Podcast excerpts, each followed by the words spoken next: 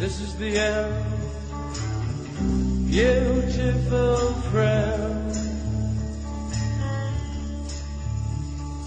This is the end, my only friend, the end of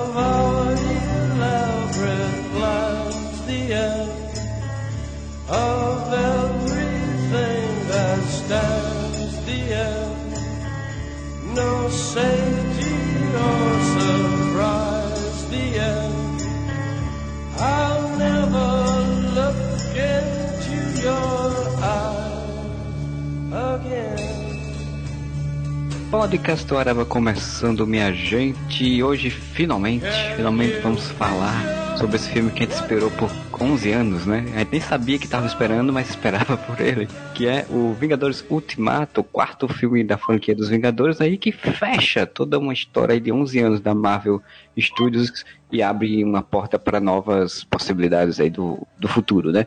Meu nome é Marcelo Soares e para falar sobre isso comigo aqui está o senhor Thiago Moura. E essa semana, um Stark derrotou um vilão imbatível utilizando uma arma mágica após receber, o conselho de um ser mágico que viu o futuro. Eu posso estar falando tanto de Vingadores como de Game of Thrones. É, por sinal, ao longo de todo esse tempo de Game of Thrones, sempre fizeram piada com o Tony Stark sendo da família Stark, né? E afinal das contas, acabou saindo do mesmo jeito mesmo. E também aqui comigo o senhor Fernando Fonseca.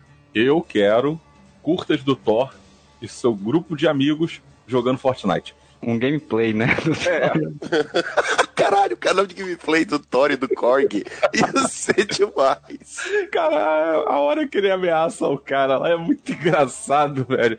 Eu sou o Thor, eu vou aí, ó. Eu sou Deus do Trovão. Ó, vou te deixar aí, eu vou te vou usar um raio em você. Pronto, ó, te deixou em paz. E aí esse videogame na sua bunda.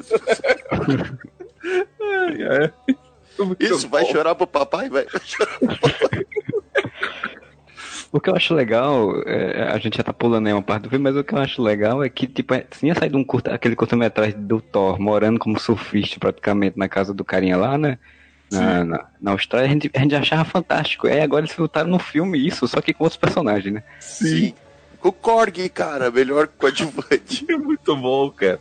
Sempre tem a galerinha que fala, ai, os filmes da Marvel, Fórmula Marvel, ai, eles botam comédia em tudo, até onde não dá. Cara, sabe o que, que eu acho legal do humor que os, os irmãos russos botam nos filmes que eles fizeram da Marvel? É que eles pegam super-heróis e colocam em situações cotidianas. Isso Sim. é naturalmente engraçado, sabe? Tipo, eles pegam uma situação que é absolutamente quadrinhesca, né, e, e- e espacial e sensacional, e daí eles botam os personagens agindo de uma forma extremamente comum aquilo, reagindo de uma forma mais mundana aquilo, e fica muito engraçado naturalmente. O Hulk na, na caçamba do, ca, do caminhãozinho, cara.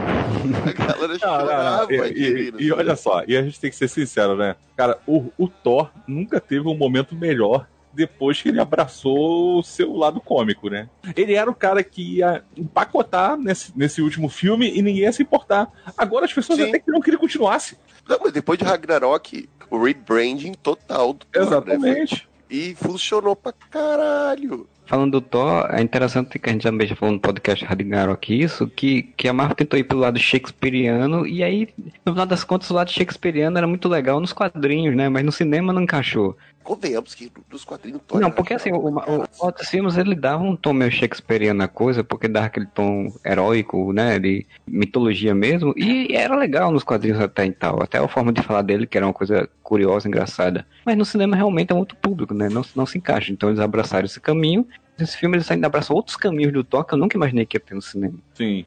Pra gente começar do início, de fato, eu eu só queria dizer assim que eu imaginava, a gente chegou a falar no podcast aqui, né, de- antes em outros, outros podcasts, que o filme iria começar com o Gavião Arqueiro e a filha dele e tal, a família dele desaparecendo, a gente sempre falou disso aqui. Sim. Mas eu nunca imaginei que ia começar realmente com isso, assim, tipo, nem o logo da Marvel apareceu. Já começa com, com isso, né, sem música, sem trilha nenhum- nenhuma, só ele lá, faz até a piadinha lá do Gavião Arqueiro, né, já faz a referência e tudo. Eu- E eu, não acho nem tão inesperado, assim, talvez o Kaji não tivesse pensado nisso, mas porque é meio natural, né? Você não teve o Gavião Arqueiro no filme anterior, ele é um dos Vingadores originais, e a gente sabia pelos trailers que ele ia ser um dos que mais ia estar puto, né? Os outros estão, tipo, tristes. Ele tá putaço. E faz muito sentido você voltar para o momento do estalo de dedos do Thanos, né?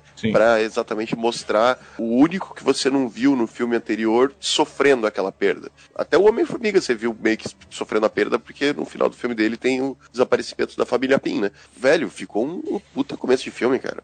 Remete àquela sensação trágica que você que a gente teve no final do, do Guerra Infinita, né? Eu esperava que acontecesse exatamente porque ele não apareceu e era a motivação que se teria, né? Meio que se tornou meio que como uma cena pré-crédito, né? E aí fica uma coisa meio que tipo, ah, uma extensão do outro filme nesse filme. E dá esse peso exatamente dessa sequência. Ele vai personagem por personagem mostrando as consequências para cada personagem do que aconteceu, né? Essa primeira uma hora de filme, acho que é uma hora, não lembro Mais quanto tempo é. Mas o primeiro ato do filme, ele é muito bom porque ele, ele se focou exatamente mostrar personagem por personagem, a consequência para cada um do que aconteceu. Né? Na verdade, assim, o filme já começa, mostra essa cena pré-crédito. Aí depois você tem os heróis juntos, assim, tipo, e vamos lá, vamos lá, vamos atacar o Thanos. Não, primeiro você tem o Tony Stark na, na, na nave. Ah, sim, sim. É, é, veio aquela, aquela questão toda do. A cena do trailer, né? E a resolução simples e eficaz. Óbvio, né? Até que É. muitas pessoas falaram que eu sei, a gente até achava que não, o Tony Stark vai criar alguma coisa e vai voltar por conta própria, porque não sei o que, tal, tal, tal. Não, das contas foi a cena óbvia do anjo, de um anjo salvando ele, né? Mostrou Mas que o filme não tava enrolando. E fez sentido também, porque o final do, do Capitã Marvel foi a Capitã Marvel chegando na Terra. E aí, que porra é essa? Vou fazer o quê? Eles devem ter falado, a gente só não precisou ver isso. Ó, cara, primeiro, o Tony tá lá no espaço, a gente não sabe onde que ele tá. Lá, Pera aí que eu já resolvo isso. Pum, voltou, pronto. Tem inclusive assim uma crítica que a gente vai falar ao longo do podcast, tem uma crítica que as pessoas estão fazendo muito que tem muita coisa fora de cena, assim, né, fora de tela, né? A de, ah não, como é que a Capitã Marvel encontrou ele? Cara, a nave era a nave dos Guardiões, o Rocket tava na Terra e ele deve ter rastreado a nave, né? Imaginou que ele estivesse Cara, aqui. e, e outra coisa, importa. Sério. não. Olha só, se você, se você quiser dizer que a Capitã Marvel ficou singrando o espaço numa velocidade absurda e achou igual quem procura uma, uma agulha no palheiro, tá bom, beleza. Por mim, tá bom.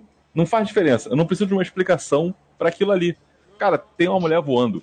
A mulher tá voando no espaço. Ela acabou de pegar uma nave e tá trazendo pra Terra. E rebocou a nave. Rebocando. Eu não preciso de uma explicação científica de porque. Não, cara, não tem uma explicação.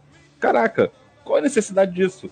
Isso eu acho um saco. Eu acho que você precisa explicar certas coisas, sim, mas, cara, tem coisas que você não precisa explicar. Isso você não precisa explicar. Contextualizar a situação do Gavião, do Gavião Arqueiro, aí é legal. Porque isso é Sim. desenvolvimento de personagem, isso daí é, é você deixar clara a motivação, deixa clara a motivação, inclusive, de outros personagens mais pra frente, do porquê que personagens tomam decisões, né? Tudo tem a ver com essa primeira cena. E se tu parar pra pensar, cara, pelo contexto dos dois filmes, todos, todos, dos dois filmes não, né? Dos 10 anos, na verdade, 11 anos, né? Filmes Sim. todos, os personagens têm as suas motivações bem claras e todas as decisões que eles tomam durante esse filme são baseadas na história deles. Nenhum personagem está agindo de uma forma em desacordo com que esse personagem foi construído nesses, nesses últimos 11 anos.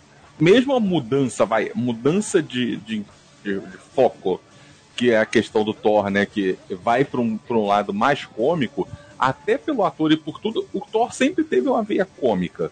Desde o início ele foi apresentado como um cara playboy de Asgard, né? Sim, sim, ele fazia umas piadas aqui e acolá. Exato. Para resumir bem o Thor, ele, e já que a, a obrigatória citação de novela, o Thor, ele é o personagem principal das novelas do Carlos Lombardi. O cara bombado, sem cabeça, playboy, que bate todo mundo, mas tem um bom coração. Sim, exatamente. Mas é isso, cara. Ele é o pescador parrudo do espaço. Porque pensando, assim, o que, que é importante nesses 11 anos? O importante é que você teve um trabalho com os personagens. De uma maneira geral, dá pra dizer que todos os personagens tiveram uma, uma linha de evolução, tá? Alguns mais, outros menos, tá? Alguns nem um pouco, mas assim, mas em geral, em geral todos eles tiveram lá seus momentos, tiveram suas coisas e foram condizentes né? Todos eles fizeram sentido, tipo, construíram um sentido e seguiram aquilo ali. Fernando, a prova de que todos tiveram é a nebulosa, cara, que começou no primeiro Guardiões da Galáxia como a coadjuvante da coadjuvante. Ela é tipo vilã no primeiro Guardiões da Galáxia. E agora, nesse, ela é tipo a personagem. A quarta personagem que mais tem tempo de tela, cara. Sim, ela, ela é importantíssima, inclusive, pra trama rodar. Então, E isso tudo sem, tipo, ninguém usar um, um decodificador que mostrasse uma aparência humana, porque a atriz é conhecida, né? Sim. E, e podia muito bem Sim. querer, tipo, que foi o que fizeram com a Mística lá nos X-Men, por exemplo, né? Que a mulher não vai mostrar a de cara, né? é, mostrar a cara. E não, eles seguraram a- a coisa e deixaram ela como era, máquina, com a coisa que você quase não reconhece a atriz se você não souber quem ela é. E ela, por outro lado, também não se importou. Sim, sim. Aí tem, tem uma coisa interessante que a gente já comentou, e eu acho que é um dos, dos principais fatores de sucesso da Marvel. É que eu não vejo na Marvel uma clara disputa por protagonismo, digamos assim. É claro que são os dois atores que têm mais destaque, porque os personagens deles, dentro do universo Marvel, são os principais. O Homem de Ferro e o Capitão América. Isso é nos quadrinhos Sim. também, dentro do universo Vingadores, né? Sendo mais específico. Mas ainda assim, Viúva Negra, Thor, Avião Arqueiro, Hulk. Por mais que o Hulk tenha sido sim relegado a um papel de alívio cômico dentro desse universo, claramente isso aconteceu, por N motivos, e até a escolha do Mark Ruffalo para ser o, o Hulk já prova um pouco isso, que o Mark Ruffalo é um ator muito mais de comédia, né? de Dramático, apesar de ter ótimos papéis dramáticos na carreira, porque mais puxados pro drama do Hulk não deram tão certo, nem o do Eric Bana, nem do Edward Norton. Sempre que tentaram centralizar na- nessa coisa mais trágica do Hulk, não foi feito de uma forma muito legal. Eles acharam uma saída que funcionou, que é usar ele como um coadjuvante cômico, e isso deu certo, tá usando dessa forma.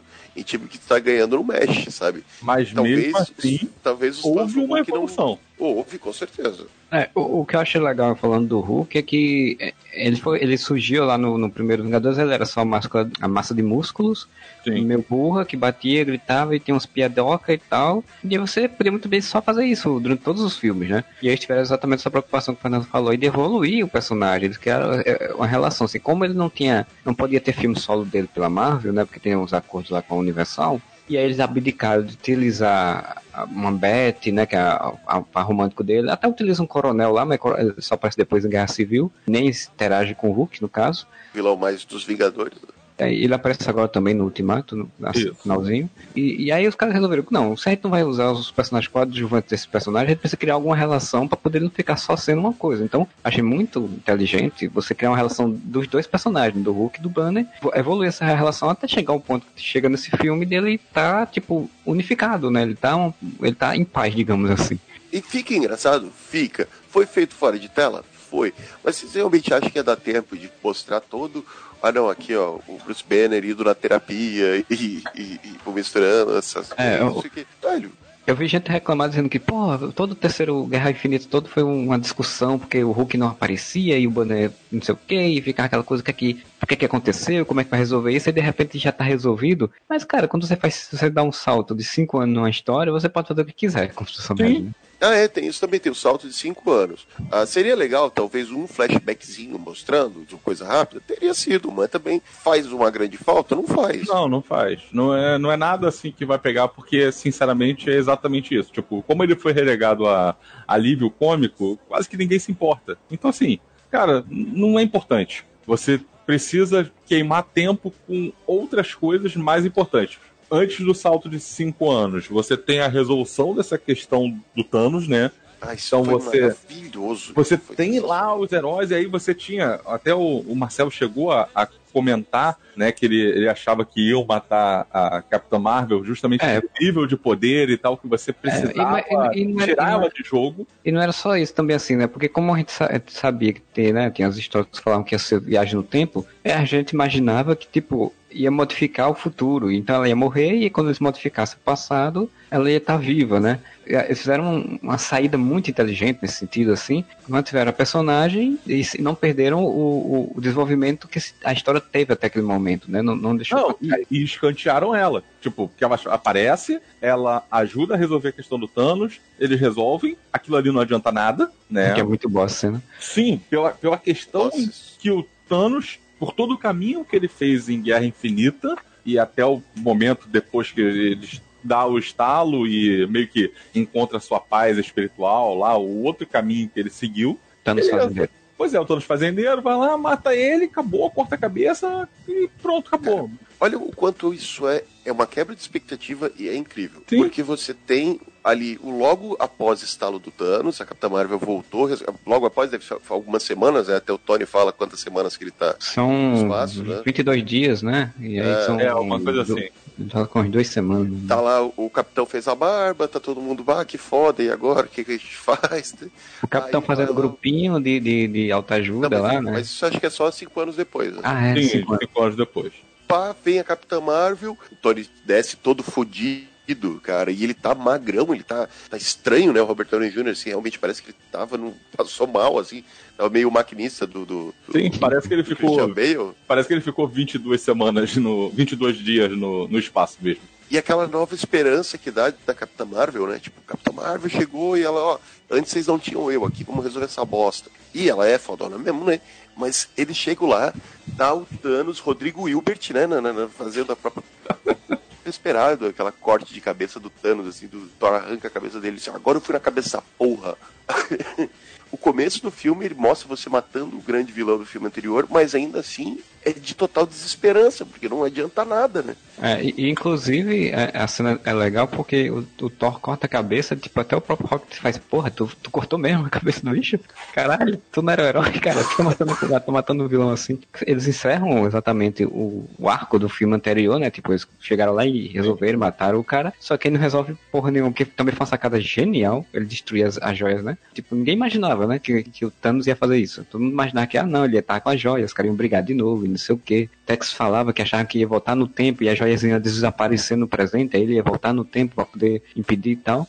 Teve uma galera falando que ia ter duas manoplas, o Thanos com uma manopla, os Vingadores com outra. Isso, é, pois é, e aí, não, o, o bicho, na honradez, né, do personagem, porque o personagem, apesar de tudo, ele tem um código, né? Sim. E aí ele, tipo, não, eu tá com isso aqui é uma tentação de usar de novo, e então vou destruir elas. Ele era uma pessoa com um objetivo. Ele atingiu o objetivo dele e pronto, acabou. É um Se objetivo aposentou. de merda, mas é um objetivo. Sim. Sim, não importa, mas era um objetivo. Ele, era, ele foi coerente naquilo ali. Ele era uma pessoa, ele achava que aquilo ali estava certo e acabou. Aquilo ali estava certo. Exato. Aí esses 20 minutos aí iniciais de filme aí é legal porque, tipo, é, é, aquele sentimento de perda, né, de derrota do outro filme se mantém, né? Você inicia o filme com aquela esperança, até que é massa a cena, né? Porque o pessoal, é, a gente vai atacar ele mesmo e tal. Capitão, sim, a gente vai lá e vai pegar esse cara e toca a música dos Vingadores, sabe? Capitão América, senhor, olha o linguajar, diz: vamos lá pegar este filho da puta. Eu juro que as pessoas urraram no cinema a hora que o Capitão América falou: vamos lá pegar esse filho da puta. E aí toca a música, entra o Avengers, Endgame, e você, puta que pariu, vai ter uma briga de meia hora agora com o Thanos, né? É, não, não tem. É, não tem. Mas a cena eu acho sensacional, assim, tipo, a forma que chega um Capitão Marvel, Thor, tudo de uma porra uma Não, não. sabe? A, a, resol- a resolução toda foi brilhante. Primeiro que você tem todo o simbolismo de matar não resolver o problema. Ok? E eles são heróis, não deveriam matar. Mas Isso. beleza. Eles foram lá, executaram, não adiantou nada. Cara, e aí, pra você que tá vendo, principalmente pra aquela pessoa civil, vai olhar e falar, fudeu, e agora? Pô, sei lá, a única coisa que eu podia pensar era pegar e, e ir atrás do vilão. Tá, mas aí, o vilão não tá aí, é, as pedras não estão aí, e aí? O que a gente faz agora? Ferrou. Aí vem aqueles cinco anos depois. Pá. É, porque assim, o, o- padrão de um filme de super-heróis que a gente já via, né? Sempre vê é isso, tipo, ah, caras vão chegar e vão brigar e vai durar um tempão e tal, e a gente vai resolver. Quando não acontece, é exatamente isso aí, tipo, isso é inesperado. Quem, quem não, até a gente que já tem contato se acha inesperado, a gente diz, porra, o que é que isso vai mostrar pra gente agora, né? Co- Como resolver se bater no vilão não resolve, né?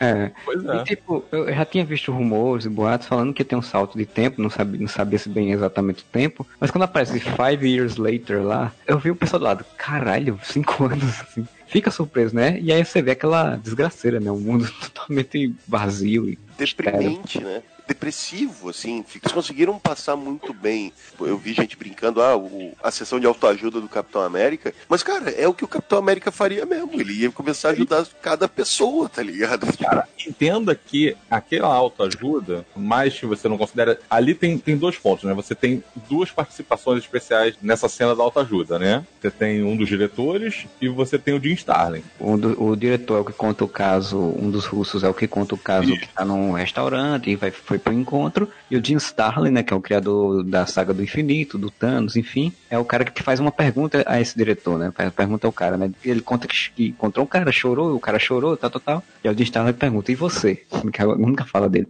Tipo, é legal, né? você tem um respeito, né? Você chamar o Jim Starlin, o cara que criou tudo aquilo, que deu né, a possibilidade de você pensar esses filmes. Achei bem legal isso quando eu soube que tinha, que só vim saber depois que eu vi o filme. E sobre a questão do capitão, eu lembro que algum podcast a gente falou, a gente pegou, não, gente, mas aquilo aí é só um, uma jogada de trailer, não vai estar num grupo de, de fato, não, não sei o que, porque a gente tem essa noção de, de uma guerra, né, de uma batalha. E eu achei muito legal porque, tipo, é, é como vocês falaram, é, é, o capitão, cara, é o avatar. Ele é um avatar de um tipo de otimismo, né? De um tipo de, de, de esperança, né? Mesmo que ele não esteja mais esperançoso, como ele disse pra viúva depois, ele precisa dizer pros outros que sim, vamos seguir, vamos superar. Sim, ele é o pináculo da esperança ali. E, e, sem contar assim, quando apareceu tudo isso, assim, foi que eu tive uma sacada, você assim, teve a ideia de que, cara, é o 11 de setembro global, né, cara? Assim, tipo... Sim, você viu que... Universal, eu diria. É, você tem uma coisa que, que mostra, né, principalmente mais à frente, quando o Homem-Formiga reaparece, é que você vê ele andando e você vê carros destruídos, assim,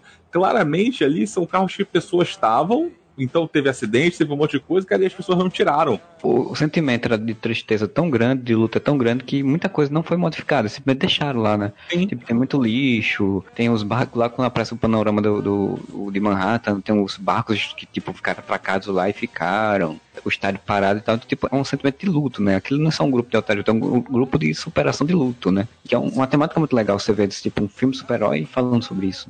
E se tu parar pra pensar de uma forma uh, mais, mais consciente, assim, 50% do planeta desapareceu. Todo mundo perdeu. Não é um, um, fato isolado que acontece em outro país e que naquele país você pode se compadecer, Isso. mas você não sente na sua pele o que aconteceu. Não, e, e lembrando que 50% da vida da vida. É. Significa que metade das árvores desapareceram, metade dos animais desapareceram, tudo desapareceu pela metade. Sem contar que tem um negócio, né? Assim, a, a metade desapareceu, além das mortes que, que ocasionaram por conta disso, né? Sim, claro. Assim, piloto do avião, né? Em Guerra Infinita, não, os pós-créditos, a gente vê um pouco daquele caos que foi, né?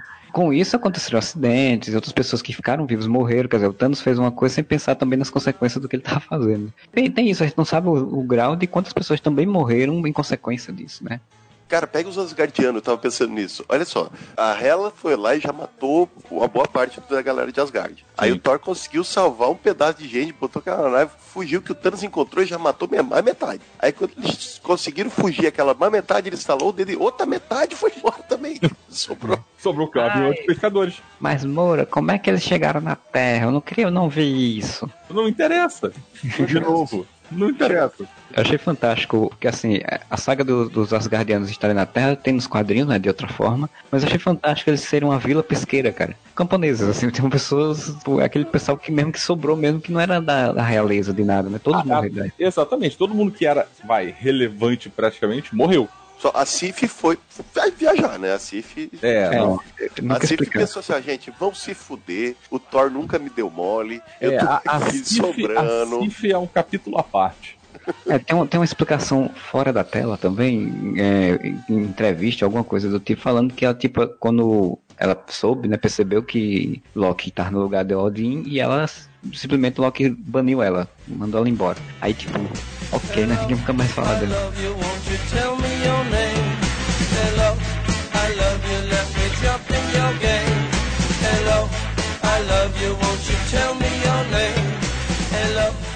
Falando do status cinco anos depois, né? Você tem o Thor Grande Lebowski, né? Cara, sensacional. Sim, cara, que piada sensacional. É, todo mundo ah, fala que, que, que quando viu já lembrou do Lebowski, depois o Tony vem e fala e vivendo lá na ilhazinha de pescadores, só sai de casa para pegar cerveja. E era muita cerveja, né? Não era, era pouca, não. O Thor, ele, me lembrou muito também o gordinho baixinho do Hangover, do BBC Bebê no caso. Ah, né? sei, sei, o, Zac, o Galafaio, sei lá, sei lá, qualquer coisa com do aquele, jeito. Com aquele óculos escuro, cabelão assim, tipo, tá, tá muito lembrando ele assim. Trança na barba. Eu não vi ninguém criticando o Thor, ainda bem. Daria para pessoal usar como argumento, né? Ah, mas porra, olha o que, que transformaram o Thor em outro livro cômico, botaram ele gordo, blá blá blá blá blá blá. Cara, eu fico pensando assim, nenhum personagem na Marvel perdeu tanto quanto o Thor. Sim. Thor perdeu tudo.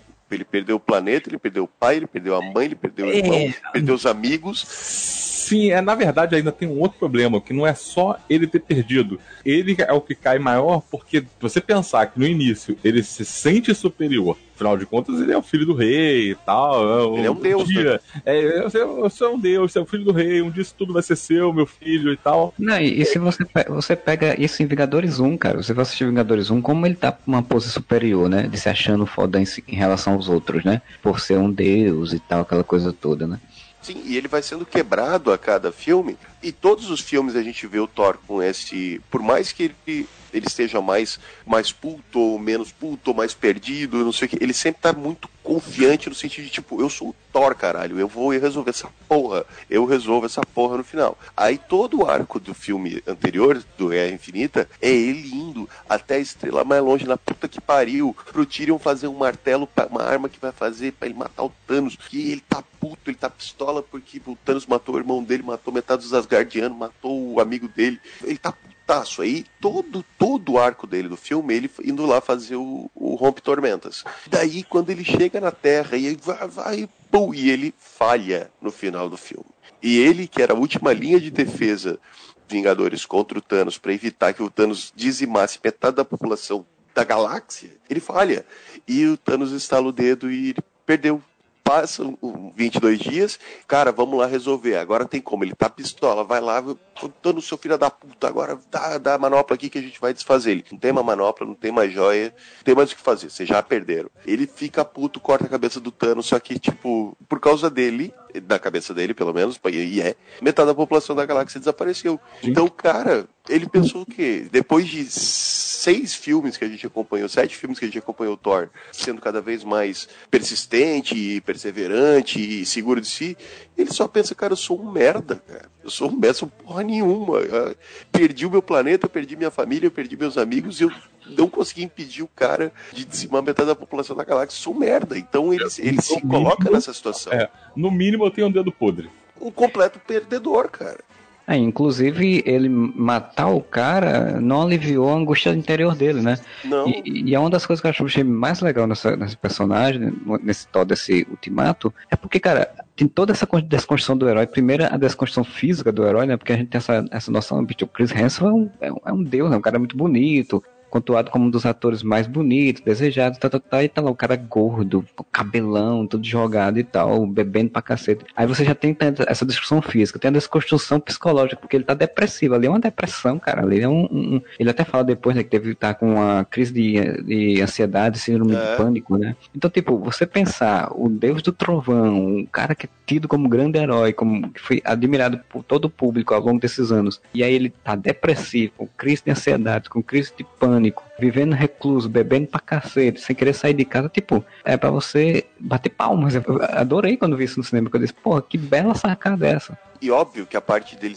aparecer gordão de barrigão, assim, é uma parte humorística, foi usado uma veia humorística, só que ao mesmo tempo, é, sabe aquele humor que te incomoda, aquele humor que tu ri, mas se sente meio, caralho, que merda, cara. É engraçado, mas ao mesmo tempo, caralho, o Thor tá fudido, mano, sabe? Se o Thor tá fudido, quem é que tá bem?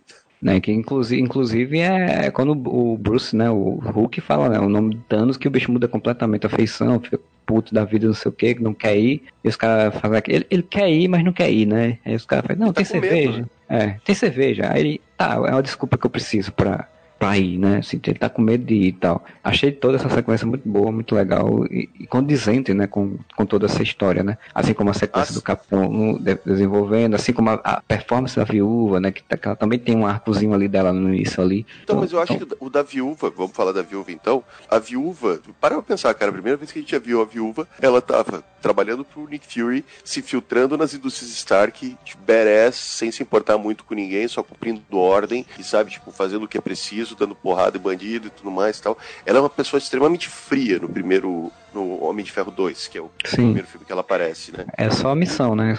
É só a missão de cada filme, né? A gente viu ela depois em Os Três Vingadores, a gente viu nos em dois Capitão América e tal. Quanto essa personagem ela vai se humanizando muito, muito não, 100% por causa da convivência dela com os Vingadores, né?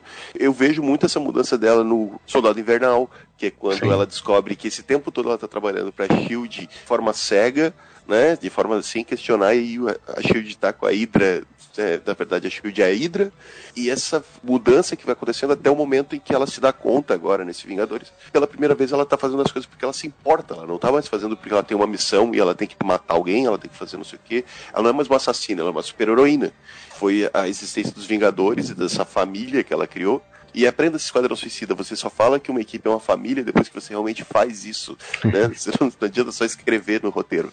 Daí, velho, tipo, cinco anos depois, é ela quem tá ainda ali na base dos Vingadores. Ela que tá coordenando, recebendo ali, fazendo, fazendo live com, com a Capitã Marvel, com o Rocket, com É, a- a Okoye, a teleconferência ali, mantendo a existência dos Vingadores vivo, que os Vingadores se tornaram aparentemente uma força da galáxia, né? Porque agora o Rocket Sim. também trabalha ali, ali, a Capitã Marvel, a Okoye, máquina de combate e tal. Ela se tornou a cola que gruda esses personagens, né? Ela realmente assumiu aquele papel que a gente sempre falou que ela ia era a terceira ponta da Trindade, já que o Thor não estava conseguindo assumir esse papel. Isso ficou bem claro nesse filme. Né?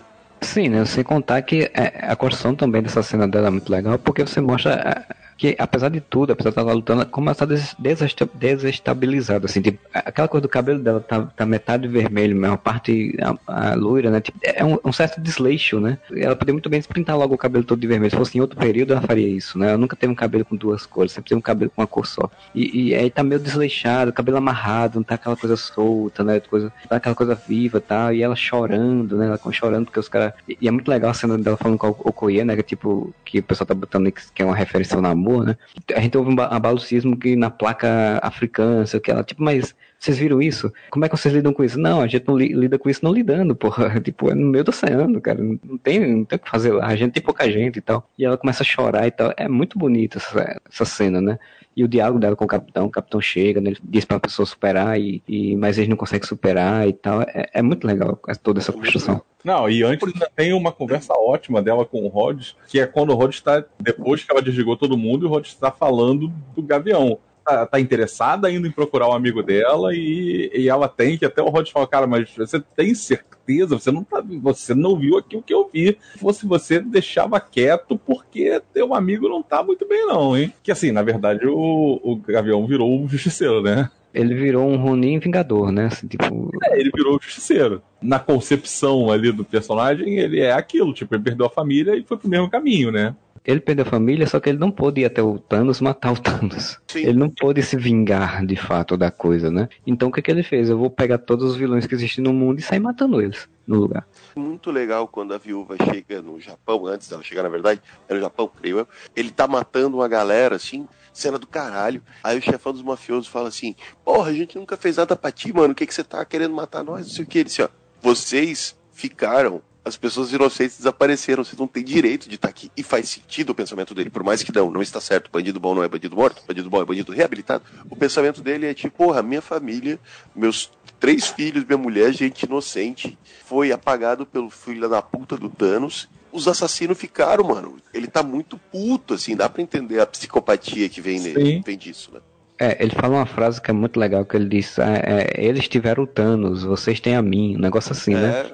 É, Aquele cara eu, eu- que luta com ele, eu vi que ele é do, do aquele filme O Último Samurai, eu acho. Acho que é o do Tom Cruise, né? É o do Tom Cruise. Porra, a cena é muito linda, cara. Tipo, o movimento de câmera dos irmãos A russos, cara. é sensacional. Não a é? coreografia de luta lá é sensacional. E a conversa dele com ela é muito legal também, né? Porque ela chega e diz, olha, a gente encontrou um- uma possibilidade. Ele diz, não. Ela faz, não, o quê? Ele, tipo, não me dê esperança, porra. nossa, não me dê esperança, pô, é de quebrar o coração, né? Sim. Porque é uma coisa que qualquer pessoa que tá sofrendo de luto e, e você vai dar, querer dar esperança a uma pessoa dessa, é, acontece. Tem gente que diz, não, não quero ter esperança, eu quero viver esse luto. E ela vai resgatar ele, né? E isso é bem legal.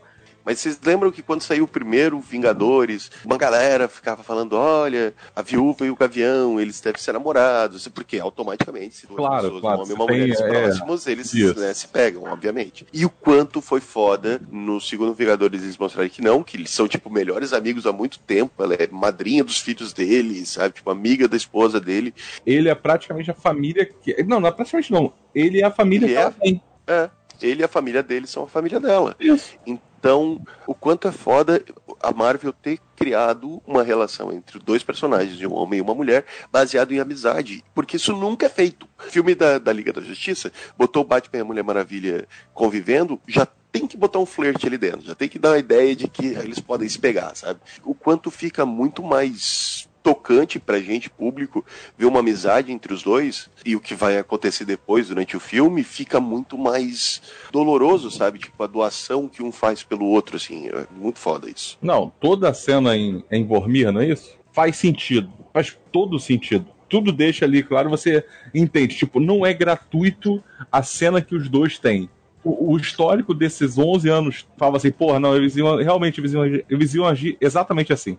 E eu acho uma coisa legal, eu comentei no começo do podcast que os russos eles têm muito a capacidade de tirar o humor, de colocar uma situação muito fantástica e uma reação muito cotidiana.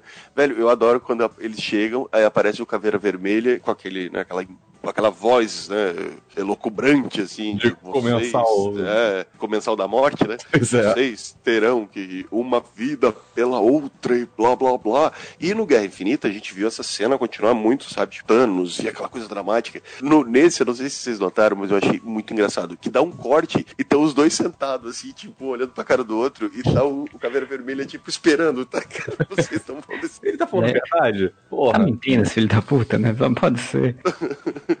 Tem uma coisa interessante exatamente que, vão, que provavelmente possa ser, tra ser trabalhado no filme solo dela, que é, ele fala o nome do pai dela, quer dizer, que nem sabia que, do, próprio- do nome do próprio pai e tal. For confirmar que ele tá falando a verdade, né? Então, é, realmente foi bem, muito bem pensado nisso, né? Mas antes de a gente falar dessa, dessa parte, vamos falar ali do, do capitão dela conversando e aí, de repente a gente tem, né, o- o, uma mensagem, né? Chegou aquela que tava lá no trailer, né? Que chegou o Homem-Formiga, que o Homem-Formiga voltou do mundo quântico. A gente, tipo, a cena pós-crédito do Homem-Formiga é tipo, ah, não, ele, a mulher fala de vórtice temporal, não entre no vórtice temporal e não sei o que. E aí você tem todas umas teorias de como ele ia voltar, que seria o Tony Stark que ia trazer, que não sei o que, tal, tal. É que trazer ele de volta é um rato. Mas isso aí sabe o que, que é? É o Mickey salvando. Isso, isso, isso, é exatamente. Quem salvou o universo Marvel foi a Mickey, foi o Mickey, né?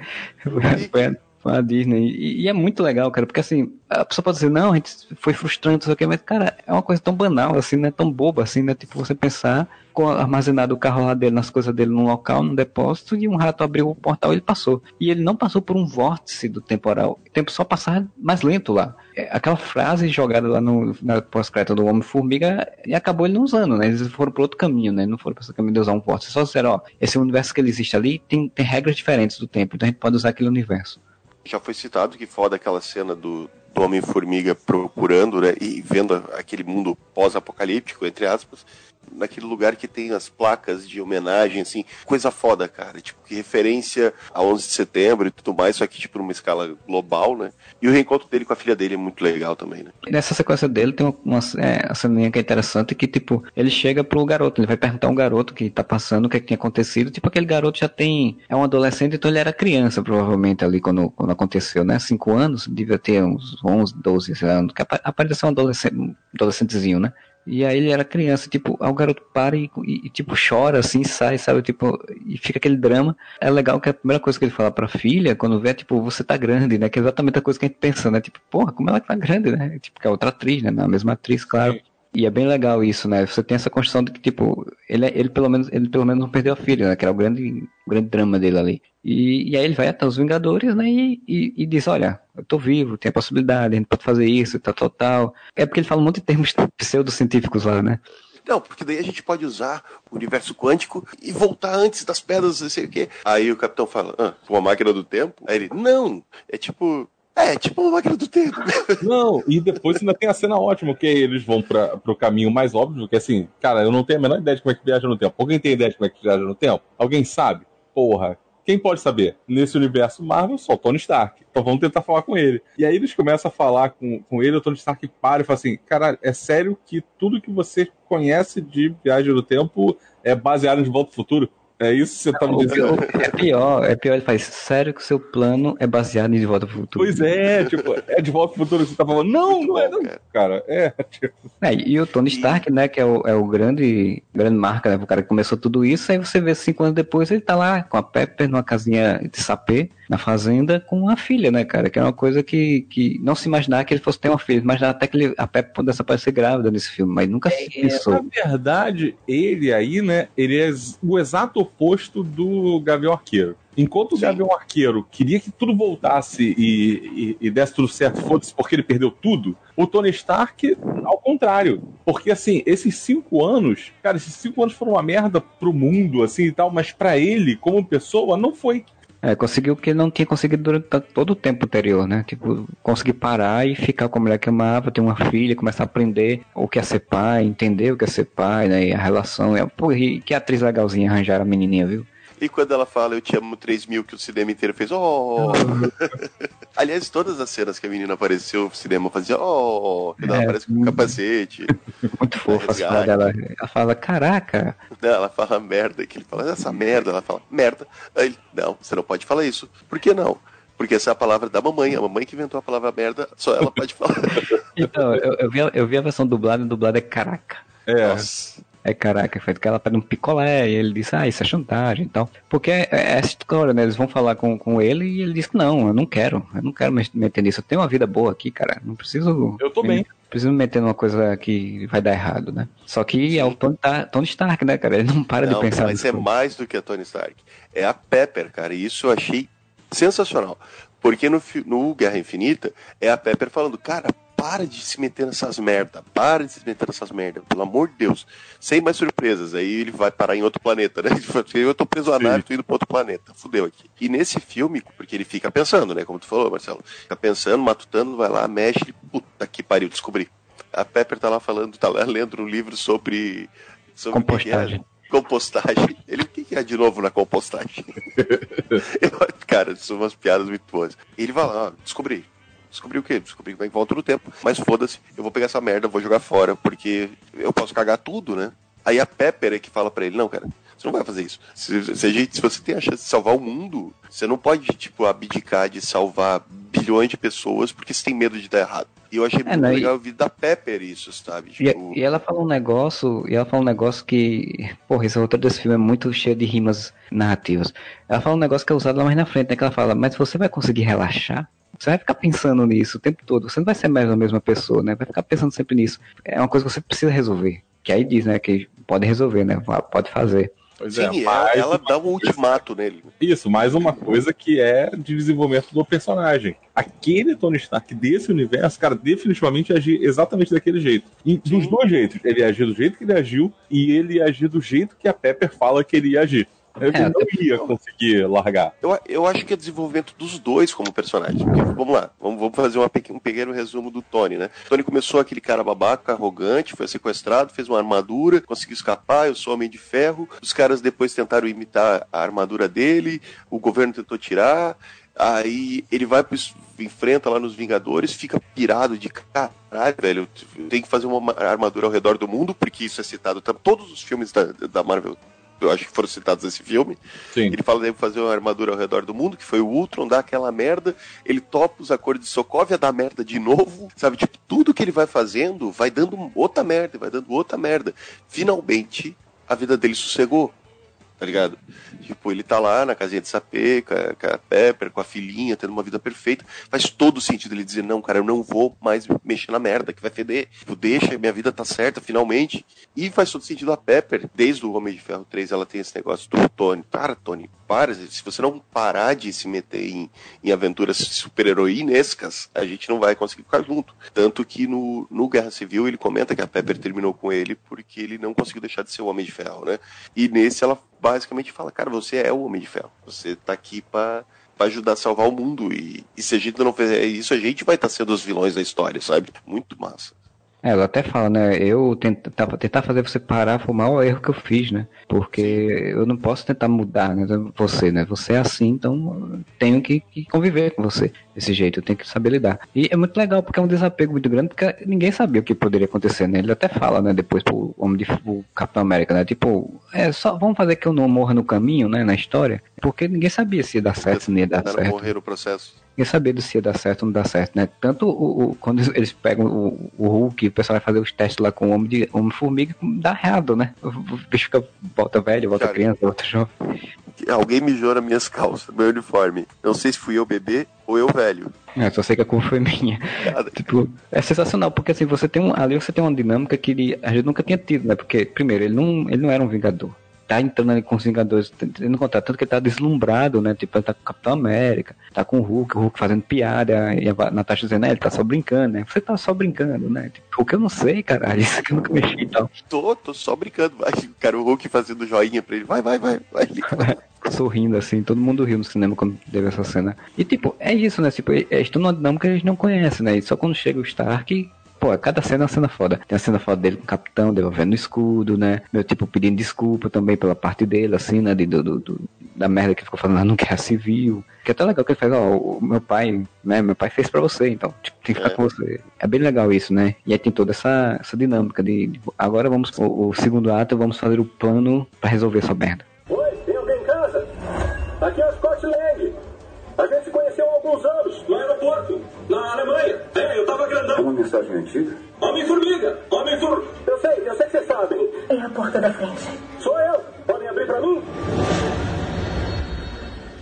Cara, porque parece um filme dentro de outro filme, de on- dentro de outro filme, cara. É muito É. impressionante esse filme. Ah, cara, eu adoro também quando tá, o- ele tá comendo, tentando comer aquele burrito.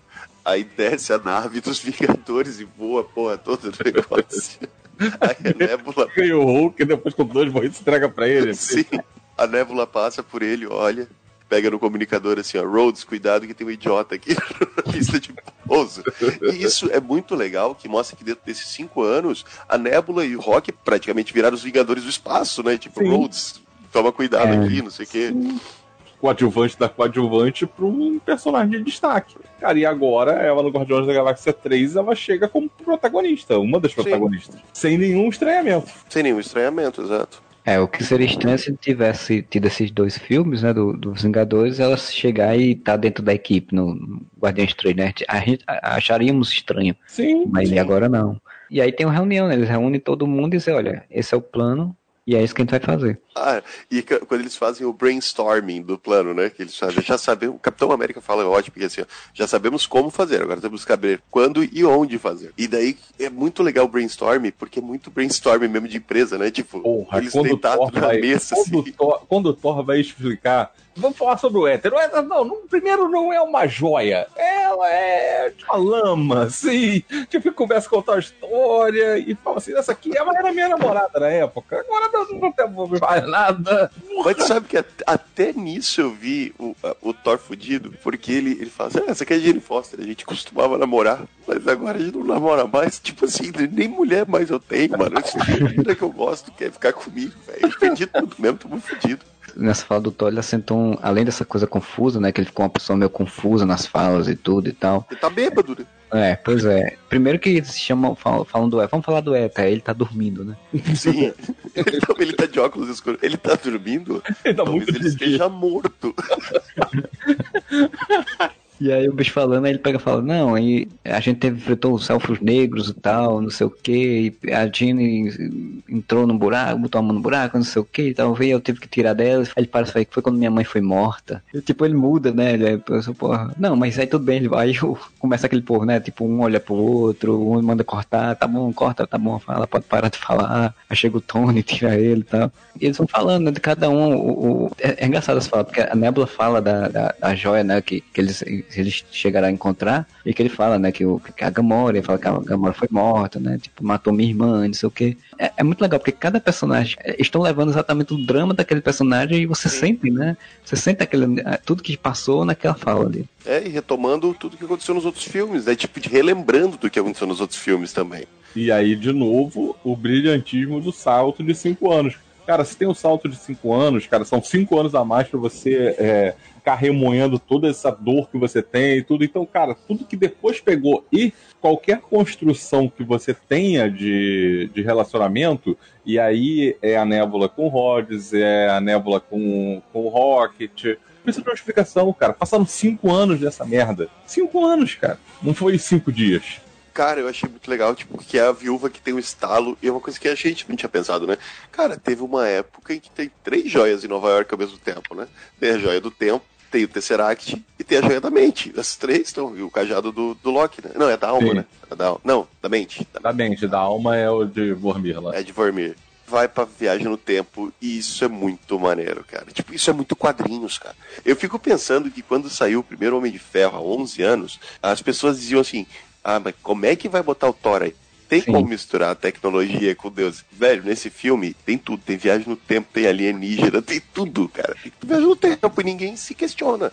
Quando a gente imaginaria que num filme da Marvel a gente ia ter viagem no tempo, cara. Porque, tipo, viagem no tempo é uma coisa que tem nos quadrinhos e é daquela forma bagunçada que os quadrinhos faz. E a gente sempre fala, porra, é, é quadrinho, no quadrinho é outra coisa e tal. No cinema é mais complicado de fazer. Como é que vão fazer? Se for fazer, vai ter que ficar muito preocupado com mas, regras. né? Mas até aí, que que não aconteceu isso nesse, nesses 11 anos, né? Porque o que mais aconteceu foi, não, cara, isso aqui não funciona. Não, ah, isso aqui só funciona com a dele. Vai lá e faz. A Marvel quebrou um paradigma muito foda no cinema. Sempre foi assim, um filme de viagem no tempo é um filme sobre viagem no tempo. Sim. Raramente você vai colocar outro elemento fantástico na viagem do tempo. Tipo, de volta para o futuro não tem alienígena. Filme de alienígena é filme de alienígena. Não vai vir um mago enfrentar o alienígena. Quando tem, eles fazem tipo cowboys e aliens, né? O, o chamariz é misturar duas coisas nada a ver. E não dá certo. A Marvel foi construindo isso tão bem e ela foi criando uma suspensão de descrença no público pela imersão do público dentro da trama que, velho, você consegue ter várias coisas diferentes do filme só isso não soar forçado. Então, dá pra você ter um monstro gigante, um super soldado, um super cientista, dois aliens, um guaxinim viajando no tempo e ninguém fala, nossa, isso tá muito exagerado. Cara, é, é a fala da viúva, né? Porque, tipo, quando o Homem-Formiga diz, não, mas eu sei que tá parecendo loucura, viagem no tempo, essas coisas, faz, cara, eu recebi e-mails de um guaxinim. É isso, né, cara? Tipo, porra, a gente tem um guaxinim falante, velho. Todo, todo o resto é nada, né? Quando o Tony vê o Rocket pela primeira vez, assim, ó, eu tinha certeza que você era um bicho pelúcia. Acho que o Rocket fala, tipo, e, quem disse que eu não sou? Um negócio Pois assim. é, fala, fala. É muito bom, cara. Porque assim, era uma das coisas que todo mundo sempre pensava como seria a relação dos dois, né? Porque, tipo, né, Tony Stark piadista e tal, tal, tal, os dois são cientistas. Tem até outra piada depois, né, que o Tony Stark fala, ah, você tá muito pra esquerda, sei lá o que, não sei o que. Ele faz, não, olha, você pode ser o mais inteligente do, deste planeta, mas não- no- lá fora é outra coisa, né? O espaço é outra história. E esse negócio da viagem no tempo tem uma coisa que eu acho interessante, porque, assim, você não precisa nem ter explicação, mas eles tentam dar uma explicação meio bichuruca lá, né, do, do Hulk dizendo, ah, porque os caras começam a citar um monte de, de filme, né, inclusive citam contratempos aí que o Fernando adora, né? Sim, sim. Exatamente. Lembrei de Fernando também no cinema.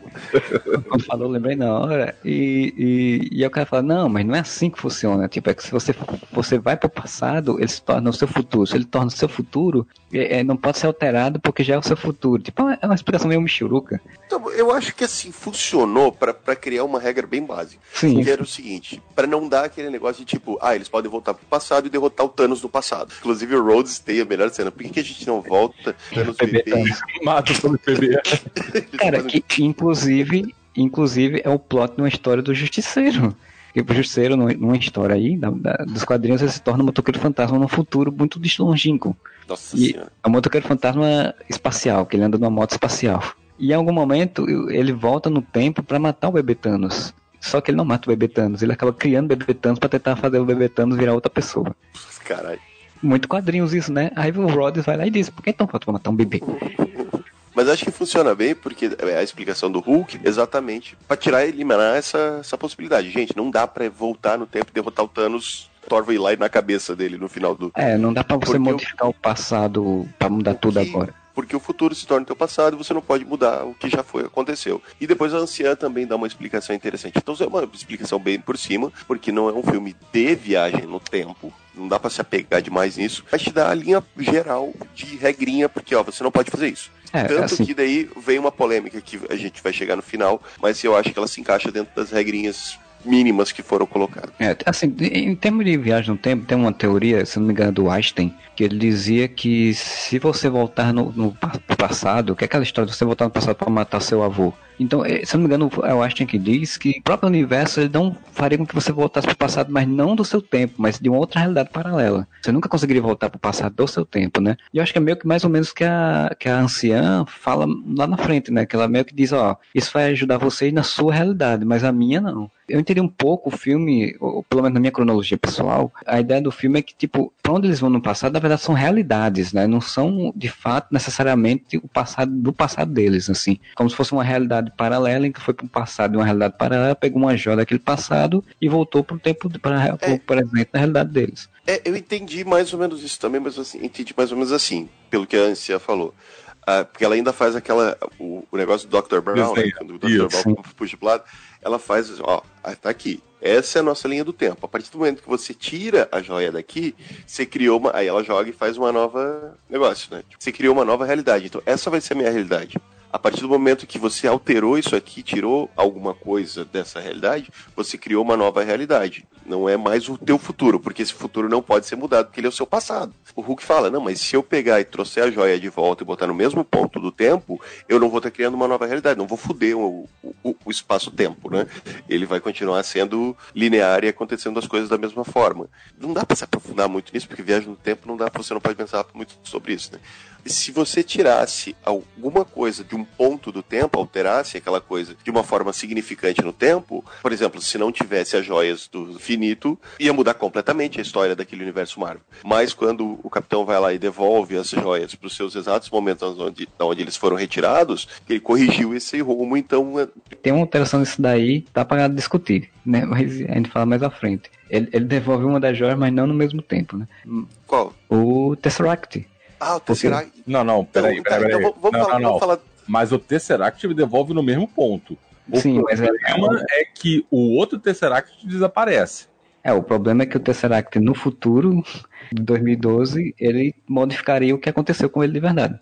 Sim, teoricamente, dentro do que foi estabelecido, aquilo aconteceu, tá no passado aconteceu, então é uma nova realidade. O Thor leva o Loki de volta pra, pra Asgard, que de Thor, o Loki estaria preso no mundo sombrio, no Thor 2, então tipo, vai, vai criando eventos, né? Uma sequência de eventos. Sim, e daí? Será que isso vai se repercutir ou foi só Cara, uma piadinha do não. filme? Isso daí é única e exclusivamente, tipo, vou escrever, vou colocar algo que vai me permitir aproveitar um personagem que é popular no futuro, se eu quiser. É, É isso que eu pensei também. É isso. Não, com É certeza. isso que eu O Loki é popular e, e teve uma comoção porque ele morreu e tal. Então, assim, vamos lá, ó, aqui, ó, tem isso aqui. Se eu quiser usar ele em qualquer momento da minha vida, eu tenho a minha escapatória pra poder usar. É isso. É um Loki vilão de novo, porque é o Loki do final de Vingadores, né? Ele não é o Loki redimido. Sim. Ao ponto que vai pra série dele, a gente vai ver se na série dele vai mexer com isso ou não, né? I like this one.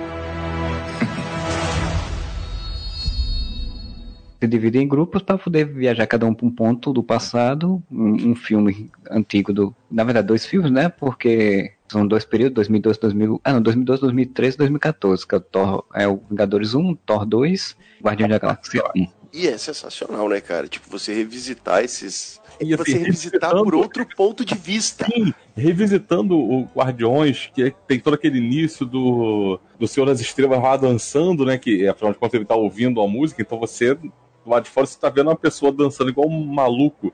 E o Rod E cantando, e E cantando. o Rod que não conhece ele fala assim: caralho, ele é um idiota. E a Sabe? Nebula. Sim. Não, isso inclusive gera outra piada mais à frente, na hora que a Gamora também encontra, também acha ele um idiota, né? A Gamora do passado. Acha ele um idiota, fala: caralho, mas porra, você tá me dizendo que eu fiquei com ele? Aí ela, ah, pelo, pelo que eu entendi, era ele ou a árvore.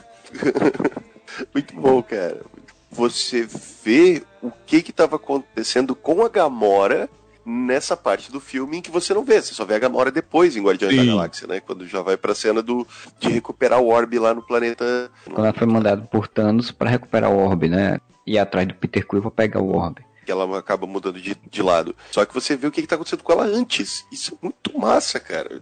Você vê os filmes que a gente já viu há anos atrás, há 7, 8, 9, 10 anos atrás, e, e você vê por outro lado. É, é legal que você vê a relação que a gente só, só era falada no Guardiões 1, né? Porque ela diz, ah, meu pai era assim, meu pai fazia isso, a Nebula também, e tal, tal, tal. E aí você vê a relação, porque, tipo, elas estão numa batalha, que é essas batalhas do Thanos de sair destruindo planetas, né? Que ele, tá, ele tinha essa, Sim. essa lógica de chegar nos planetas, destruir metade da população e embora. Tava nessa ainda. E ela tava numa batalha disso, tipo, e a relação, Nebula totalmente devoltada ao Thanos, né? E ela, ela não brigava, mas também já não tava tão, tão certa das coisas assim, né? Porque até naquele momento ela já sabia da joia da alma, né? Ela não tinha dito a ele. Sim. ela ia debandar de lado, independente do que acontecesse. O que aconteceu em Guardiões foi só um caminho que ela seguiu, mas assim, ela ia debandar de qualquer maneira. E é, é legal você ver isso, né? O que você já viu pronto, já feito em Guardiões e agora foi dado um, um escopo. Tal qual, o que, que sensacional você vê a Batalha de Nova York por outro ângulo, né? A, a anciã tava ajudando na Batalha de Nova York lá, tipo, moqueada no, na casa deles lá, que eu esqueci o nome do San- Santoro. Sanctum Santoro. Porque é uma coisa assim também que a gente, depois que o Doutor Estranho foi confirmado, que saiu o filme, a gente ficou pensando assim, pô, como será que ter sido, né? Tipo, porque a gente quando encontra assim a Doutor, é, Doutor Estranho, não tá em Nova York, ela tá em outro país, né? Então você não sabia se ela estaria, né? Se alguém tar- estaria, tinha um mago supremo protegendo e tal. E é legal, né? Porque os caras fazem, ó, tem um doutor estranho lá. E, e aí o cara vai lá, traz na, na casa e encontra ela, né? Pô, que legal ver a Tilda Swinton, né, cara? Eu, eu gosto muito dela como nessa Sim. personagem, assim. E a solução dela é demais, porque ela vai, tira o, o banner do corpo, né? Fica aquele, aquela projeção astral, conversa com ele, explica por que, que ela não poderia entregar de jeito nenhum a, a joia pra ele. Isso era uma ideia idiota, que ele não tinha nem como tentar convencer. E aí ele resolve toda a situação falando assim, pô, mas o estranho falou que era pra fazer. Ele entregou lá o negócio, a joia. Aí ela, peraí, peraí, ele entregou? Mas, mas assim, ele entregou sem, sem nenhuma resistência. Não, ele entregou sem nenhuma resistência. Caralho, mas ele era o melhor. Então, assim, parou, parou tudo. Alguma coisa tem aí. Até agora eu não tava acreditando muito em você, não. Mas agora que você me falou do estranho, agora eu acredito que tem um motivo pra você estar aqui. Ou ele errou, ou eu que errei, né? Tipo, eu que errei em achar que não devia fazer, ajudar vocês. Mas eu achei muito foda. Não, eu não entendi assim, não. pers- Ou ele que errou, ou eu, na anciã, que errei escolhendo ele. Exatamente. Ah, sim, sim, sim. Mas eu achei maneiro também, mais maneiro, essa percepção de ter, porque pra ela se ligar disso, ela sabe que o estranho viu alguma coisa pra ter tomado essa decisão. E isso é meio que já cimentado quando o Hulk chega aqui, ô, tudo bom? Curando o Doutor Estranho. Ah, você chegou cinco anos adiantado, né? Tipo, ela já sa- Até algumas pessoas, não, ouvi algumas pessoas também falar, tipo, ela já sabia, né? Ela já sabia que era ele. Não foi uma escolha aleatória, né? Ela já Ela, sabia. ela não sabia que ia morrer, pô? Não tava Pois é. claro isso daí no, no Doutor Estranho? Afinal de contas, ela tinha já do tempo, né? Então ela, ela via as coisas do futuro. Pois é. Não foi nada gratuito. Diferente da, do Hulk que rasgando a camisa, né? Ah, sim. É uma piada duplo sentido ali, porque, como o, Moro até falou, né, tipo do Carlos Lombardi, né, do Pescador Parrudo com Thor, era uma piada que existe no universo Marvel do Thor, de vários personagens arrancarem a roupa, arrancar a camisa, tá sem camisa o tempo todo e tal. O Capitão América faz, ah, você, com o Hulk, né, você pode quebrar umas coisas, destruir umas coisas, aí ele pega, na, na hora que ele tá rasgando a roupa, ele faz, tá, é gratuito, mas vamos fazer, né, ele rasga a roupa. Então é uma piada de duplo sentido. E ele faz com uma cara de má vontade. Ah, ó. Dá um soquinho no carro, aí pega uma moto e dá uma jogadinha de lá assim. É muito bom, cara, muito bom. É, é legal a cara de, de, de facepalm que ele faz, né? Quando ele vê ele mesmo no passado quebrando tudo feito um monstro, né? Sim. Que bosta eu era. Não, que ele pega o bicho, aí ele bate com o carro no bicho, aí o bicho já tá morto, ele pula em cima do carro tipo, pra matar mais o bicho, assim, tipo, sensacional. E é, é, cara, é, é revisitar e homenagear os filmes anteriores e tirar, sabe, piada disso ainda, sabe? É não, não levar tão a sério, sabe, esse universo, mesmo levando a sério o desenvolvimento do personagem, mas não levar tão a sério a ideia de que não, nós somos, né, sombrios e Eu, e, e né? assim, e, e tem uma outra coisa, assim, é uma outra coisa que é importante. Porque assim, por exemplo, revisitar os Vingadores é fácil, foi um sucesso, as pessoas têm boas lembranças. Revisitar os Guardiões da Galáxia também, pô, foi um sucesso, as pessoas têm boas lembranças. Mas, cara, eles revisitaram Thor, o Mundo Som- Sombrio, que é considerado dos piores filmes. Inclusive, eles, vai, colocando aspas aqui, eles melhoram o filme. É, eles conseguem tirar a única coisa emocional interessante do filme, né? Exatamente. Com a mãe, É a né? Morte a da mãe, Friga. É uma coisa emocional interessante, eles foram exatamente nesse ponto, né? Porque a relação dele com o pai ele tem resolvido em Ragnarok, né? A única coisa que- ainda faltava resolver pra ele, né, familiar, era o, a mãe, né? Que morreu sem ele poder Ah, se e o- despedir.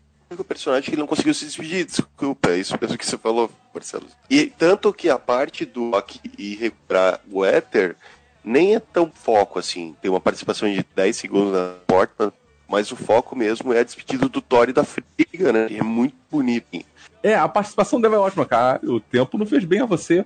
Você veio do futuro, né? Ele, "Ah, claro que não, você tá louca? Aí ela, meu filho, eu fui criado por feiticeiros, eu sei, não sei o que. Ele, eu totalmente vim do futuro, começa a chorar. Muito bom. Eu totalmente vim do futuro. Mas é bonito você ter ah, finalmente a, a despedida, né? Tem uma personagem tão importante e uma atriz tão foda que é a René Russo, e a morte dela no mundo sombrio foi meio que, já morreu, sabe? Tem um impacto nos personagens, mas é meio que, sabe, a mulher na geladeira, que é só pra motivar o- a vingança Sim. do Thor e do Loki, assim. E nesse ele- eles fazem justiça à personagem, né? E é legal porque é, ele conta toda a história, né? E ela aconselha ele. Tipo, você- vê que a mulher, a mãe dele, que está morta, no passado aconselhando ele, né? A ele ser melhor. Tipo, você tem que ser você, quem você é. Você tem que fazer o que você quer fazer. Não que os outros acham que você tem que fazer. Que é toda a jornada dele, né? O pai queria que ele fosse rei. Uhum. e, é, é, as pessoas queriam que ele fosse herói e tal, enfim. Todo mundo dizendo, sempre disseram o que, que ele tinha que fazer, né? Tomou decisões por conta própria. É, ele é o- é o filho de empresário famoso que não quer ser empresário, né? A família toda dizendo que ele tem que ser empresário, tem que ser. E ele só quer só. Aí ele lá, acaba vir- fazendo o quê? Acaba em casa bebendo cerveja com os amigos jogando videogame. Isso. Ele só quer isso. Mas é legal. E é legal também que eles usam a Jane Foster, né? Usam de novo. Esqueci o nome dela. Natalie Portman, por 10 segundos. né? É, usam a imagem já, né? Pré-gravada, né? Porque ela brigou com Deus e o mundo lá e nunca mais sabia desses filmes. Então, não sei se ela não fez a participação, porque o nome dela aparece nos créditos. Porque ela faz só ela se levantando, que pode ser muito bem uma cena, uma Revitor 2 pra ver se aquela cena está no filme. E logo depois, quando ela se levanta, é uma, aparenta muito ser uma dublê. Eu não acho que seja mais ela, que é quando aparece o Rocket atrás dela. Pega e todo mundo só- pega o negócio, sai correndo e pensa dizendo, pega a lebre, pega a lebre. Pega a lebre. Não, e, e remete à piada do filme anterior, né? Que ficava chamando ele de lebre o tempo todo. Sim, sim. né? É o próprio Thor, né? Acho que ele. Tem o Thor que chama ele de lebre. né? É. O que prova que os Asgardianos não estudam sobre animais, né? Eu não sou muito esperto, não. E ainda termina essa cena com uma coisa muito legal, que é ainda mais legal pro futuro do filme, que é ele chamando o Mihonir, né? Mihonir. O que, aliás, quando ele aparece lá e puxa lá o, o Mjolnir, você só acha maneiro. No futuro, você vai ver o quão foda é esse ponto. É, não, e é legal que o Rocket fala, o que, que ele tá fazendo? Ela fala, não, demora um tempinho às vezes, uns segundos pra acontecer. E ele segura e é outra e a coisa, felicidade dele. Eu ainda sou digno. é outra virada de coisa, né? Porque eles achavam que não, não era mais, né? Não- não- e aí ele fica um pouco mais seguro, assim, de si, digamos assim. Praticamente um selo de garantia de sou digno. Don't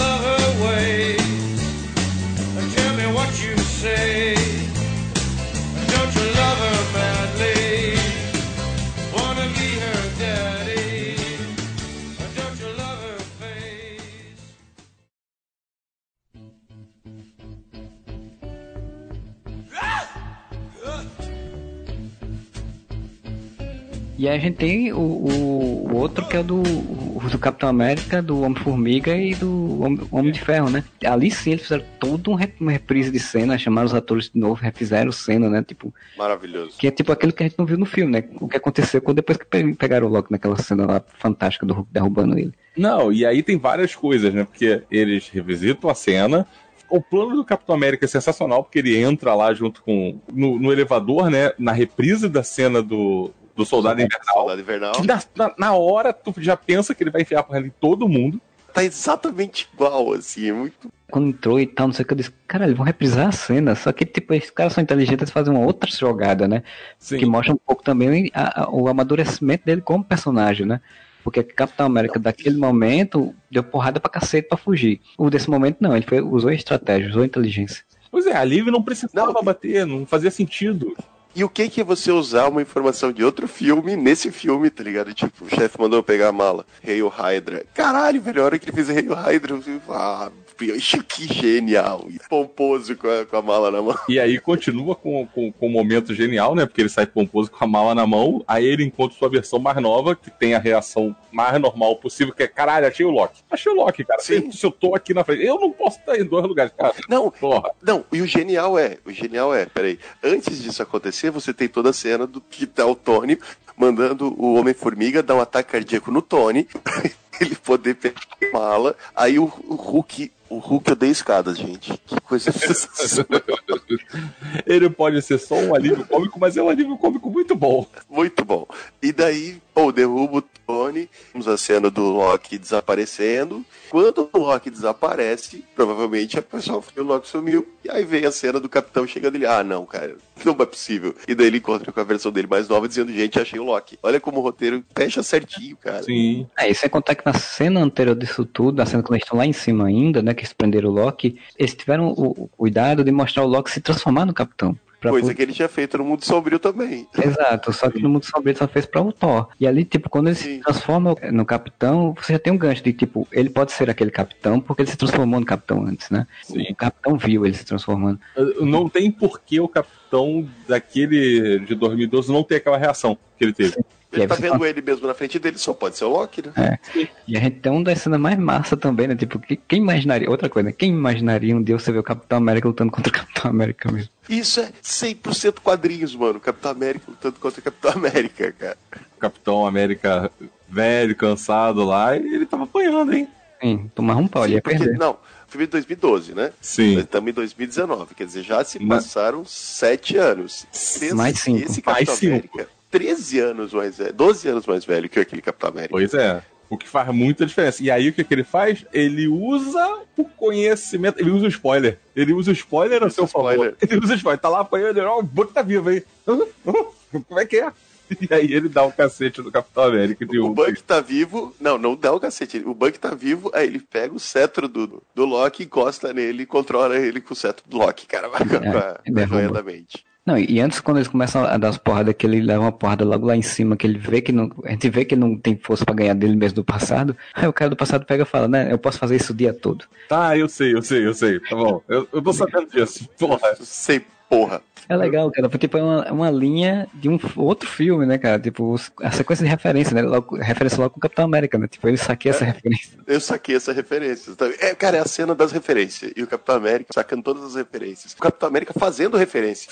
O Capitão América que vai sacar a referência. É do caramba isso. Se reúnem, né? Porque, tipo, perderam uma das joias, o outro tá com outra joia. E aí, tem, aí vem outra reviravolta interessantíssima do filme, que é eles, o Capitão América como de Ferro tem que voltar ainda mais no passado.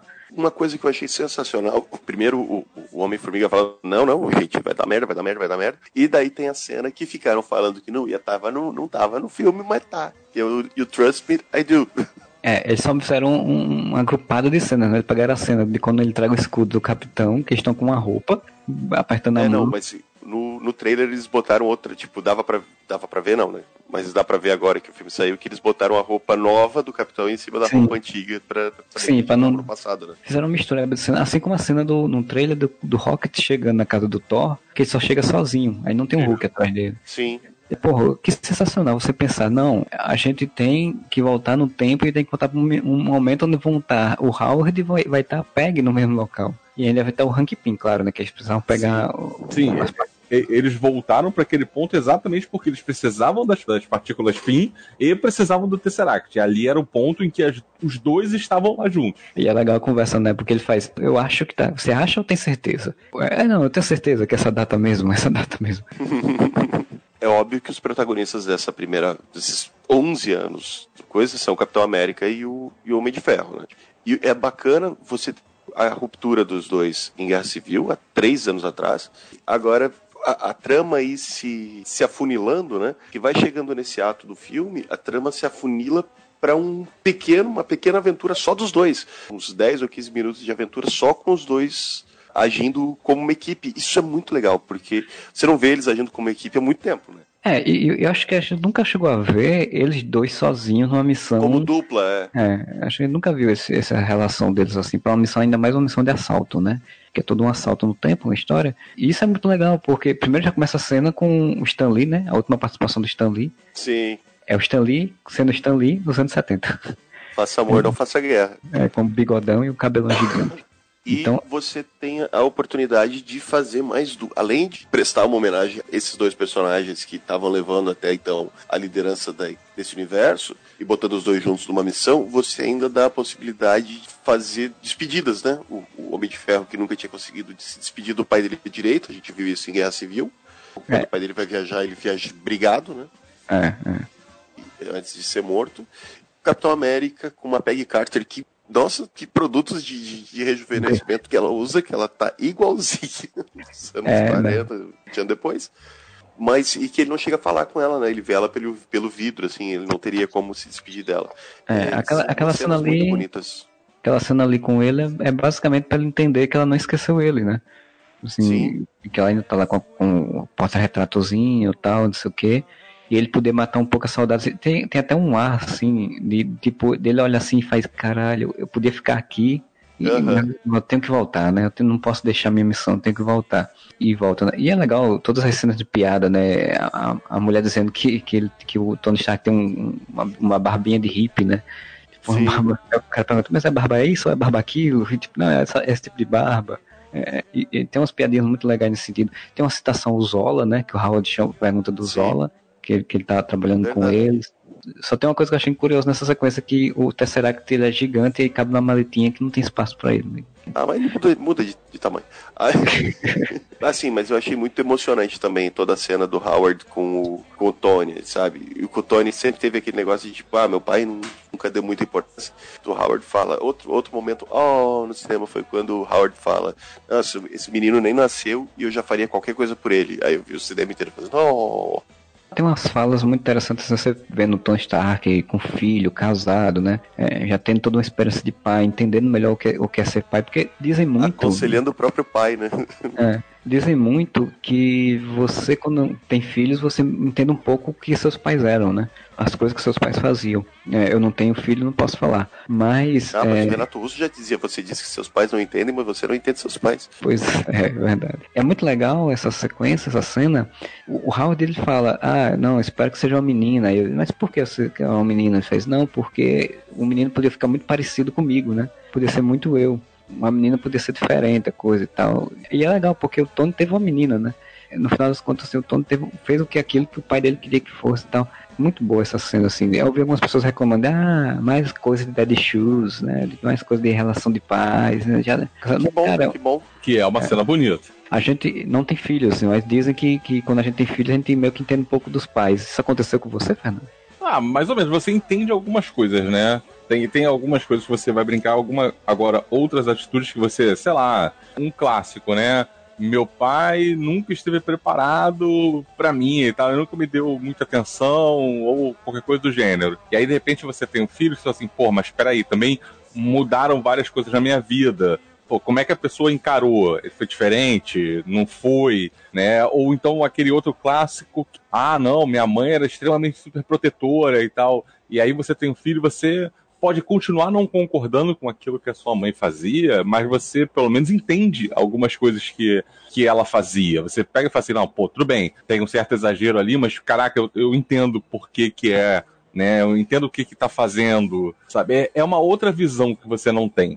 É, e é isso que acontece com o Tony nesse momento, né? Porque ele entende que o pai dele gostava dele, só que não tinha muito jeito de saber como lidar com uma criança, né? Com ele. Também não tinha muito tempo, né? E ele meio que era um pouco assim antes de, de se tornar pai, né? antes daquele dos cinco anos, né? Ele também não, deixava ter tempo para as pessoas, assim. Então é muito legal, tem- porque é um fechamento todo esse arco dele também em relação ao pai, né? Que, tem- que é desde o primeiro filme. E a gente ainda tem, a gente que é fã de- da série da Agent Carter, a gente ainda tem um- uma delícia de ver o Jarvis, cara. Caralho, trouxeram o Jarvis, mano. Trouxeram o Jarvis da série, cara. ele mais velho, né? E é engraçado que o Howard faz, não, você, a gente conhece esse cara, tipo, ele me parece familiar, feito, você só conhece muita gente, deve muito bem ser qualquer um. Uma cena logo depois do Tony não aguentar e dar um abraço dele. Muito obrigado por tudo que você fez por esse país.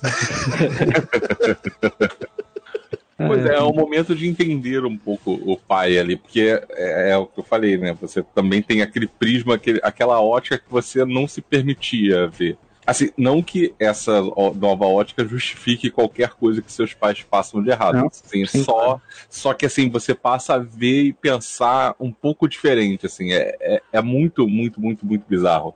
E aí depois a gente tem, pra fechar essa parte da viagem no tempo, a gente tem a, a sequência que a gente já falou um pouco, mas a sequência final lá da viúva e do Clint, né? Porque, tipo, eles resolvem, não, a gente tem que. Alguém tem que morrer aqui, quem é que vai morrer? E é engraçado porque ela fala se despedindo dele, ele fala se despedindo dela e, e eles não entendem, né? Não, não, ao contrário. É, é, Os dois se despedem e aí eles logo em sequência falam assim: caraca, não, olha só, a gente tá falando da pessoa diferente que vai ser. que vai se sacrificar, né? Tipo, os dois entendem que. Os dois estão falando como se. E aí encaixaria, tipo, ah, beleza, a, a feiticeira. A feiticeira não. A Natasha vai se suicidar, vai se matar, e o Gavião concorda. Entendeu? E, e pro Gavião, tipo, o Gavião vai, vai pular e a Natasha concorda. Fala, ah, não, peraí, não, não. A gente tá falando de pessoas diferentes. A gente não tá concordando, não. E daí vem aquela cena fantástica dos dois. Porque também é é uma rima visual com o primeiro Vingadores que os dois lutam, só que agora eles lutam pra ver quem vai salvar a vida do outro, né? Tipo, quem vai se sacrificar. Isso foi... Tem um- o salto do Gavião é muito bonito, assim, né? Porque é aquele salto que ele tá pulando em câmera lenta, assim. E você diz, ponto, agora vai, agora ele foi. E, assim, e seria um drama muito foda ele se matar pra poder trazer a família de volta também, né? Sim. Sim. Não, não seria, não seria uma coisa assim impossível É, até o último segundo você não sabe qual dos dois que vai se sacrificar. Não tem como, tipo, a, a cena não entrega, ah, vai ser a viúva ou vai ser o Gavião. Só descobre quando acaba a cena mesmo. Dois que fosse, tu ia ficar muito triste, do mesmo jeito. É, pois é. É aquela coisa, né? É, A, a gente sabe que ela tem um filme solo ainda, né? A probabilidade de ser ela era maior porque o filme solo a gente sabe, sabe que é no passado, né? A série do Gavião a gente já sabia que era com a filha dele, né? Mas, mesmo assim, né? Nessa hora é que eu tava assim, cara, você não tá pensando, né? É, pois é. Eu vou dizer que eu pensei na do Gavião. Eu disse, cara, ele tem uma série com a filha, então a filha vai voltar. Nossa, Mas Nem enfim, pensei, juro que eu nem pensei na série do Gavião. a cena me envolveu de uma forma que é, dá- ela dá essa atenção mesmo, né? E no final ele cai, tá, e é muito pesada, né? Ela morre, e ele, o sofrimento dele. E a gente tem a mesma coisa, né? Dele parado lá no meio da, da água com a joia na mão e tudo. E antes disso, a a Nebulosa tinha mandado, tentado mandar uma mensagem pra ele, né? Dizendo que Thanos sabia, Thanos sabia, porque tem esse final da, da, da, da Nebula também, né? Ela e o Rhodes conseguem pegar a joia, vão voltar, o Rhodes volta e ela não, não volta porque um roteirismo, né? Vale salientar, porque Sim, um- um- uma grande. Assim, é, teve gente que reclamou de excesso de coincidências para poder amarrar o filme do, da Capitã Marvel.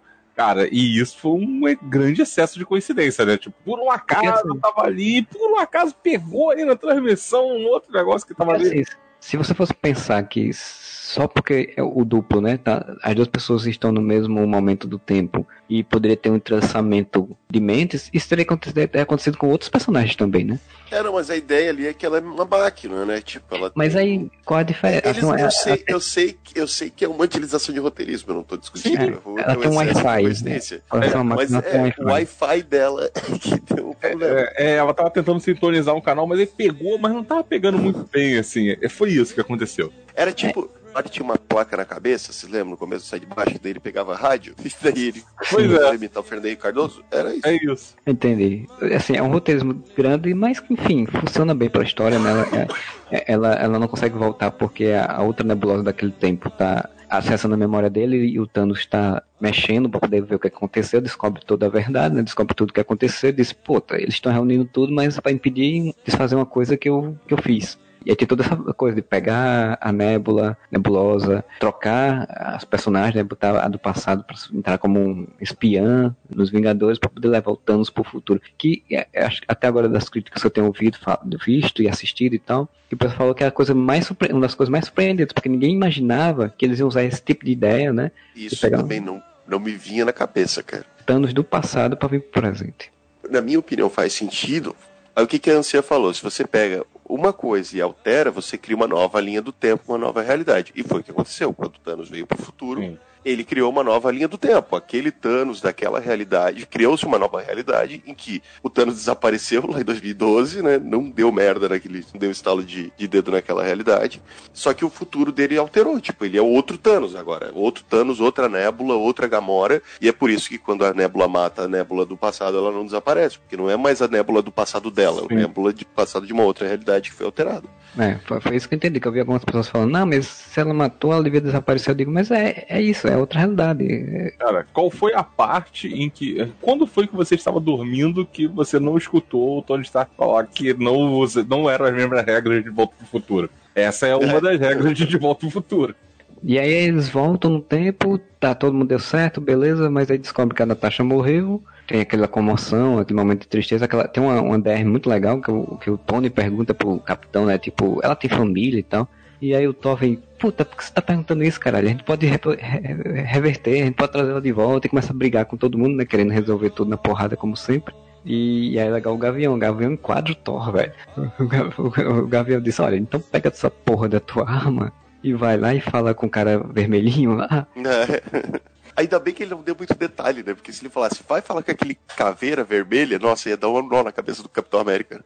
Isso é outra coisa pra se falar no futuro quando eles vão devolver as joias, assim, porque é uma coisa que acontece fora da tela, mas seria tão legal ver o capitão encontrar Ia. o, o caveira, mas enfim. Porra, imagina o capitão chegando e dizer, porra, o que você tá fazendo aqui? Ah, lembra aquela vez que eu peguei o Tesseract? Vim pra cá, agora eu tô preso nessa porra. Já se fudeu, otário, pega esse.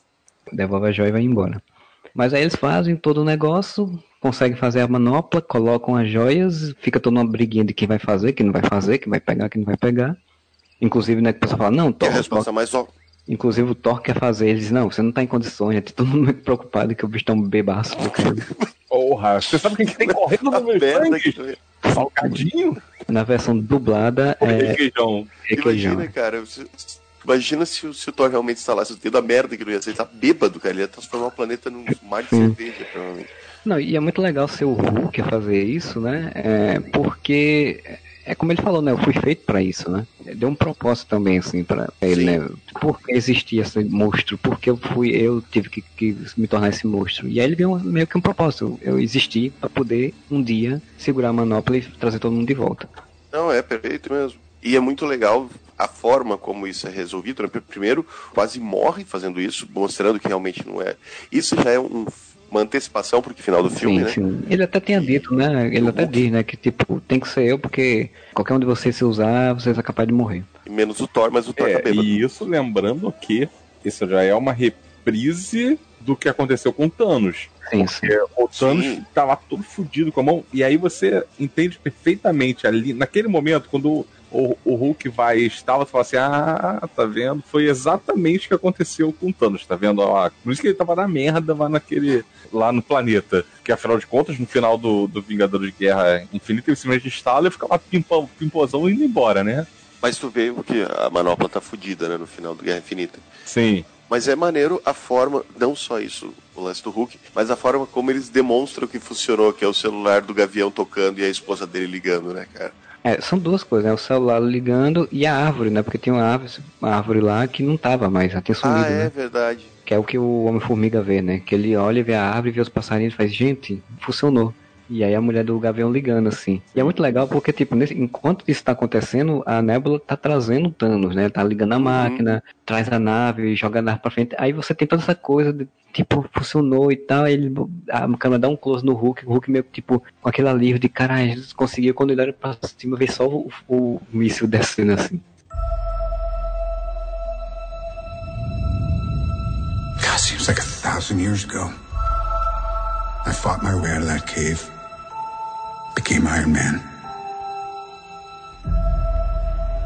Realized I loved you. I know I said no more surprises, but I was really hoping to pull off one last one.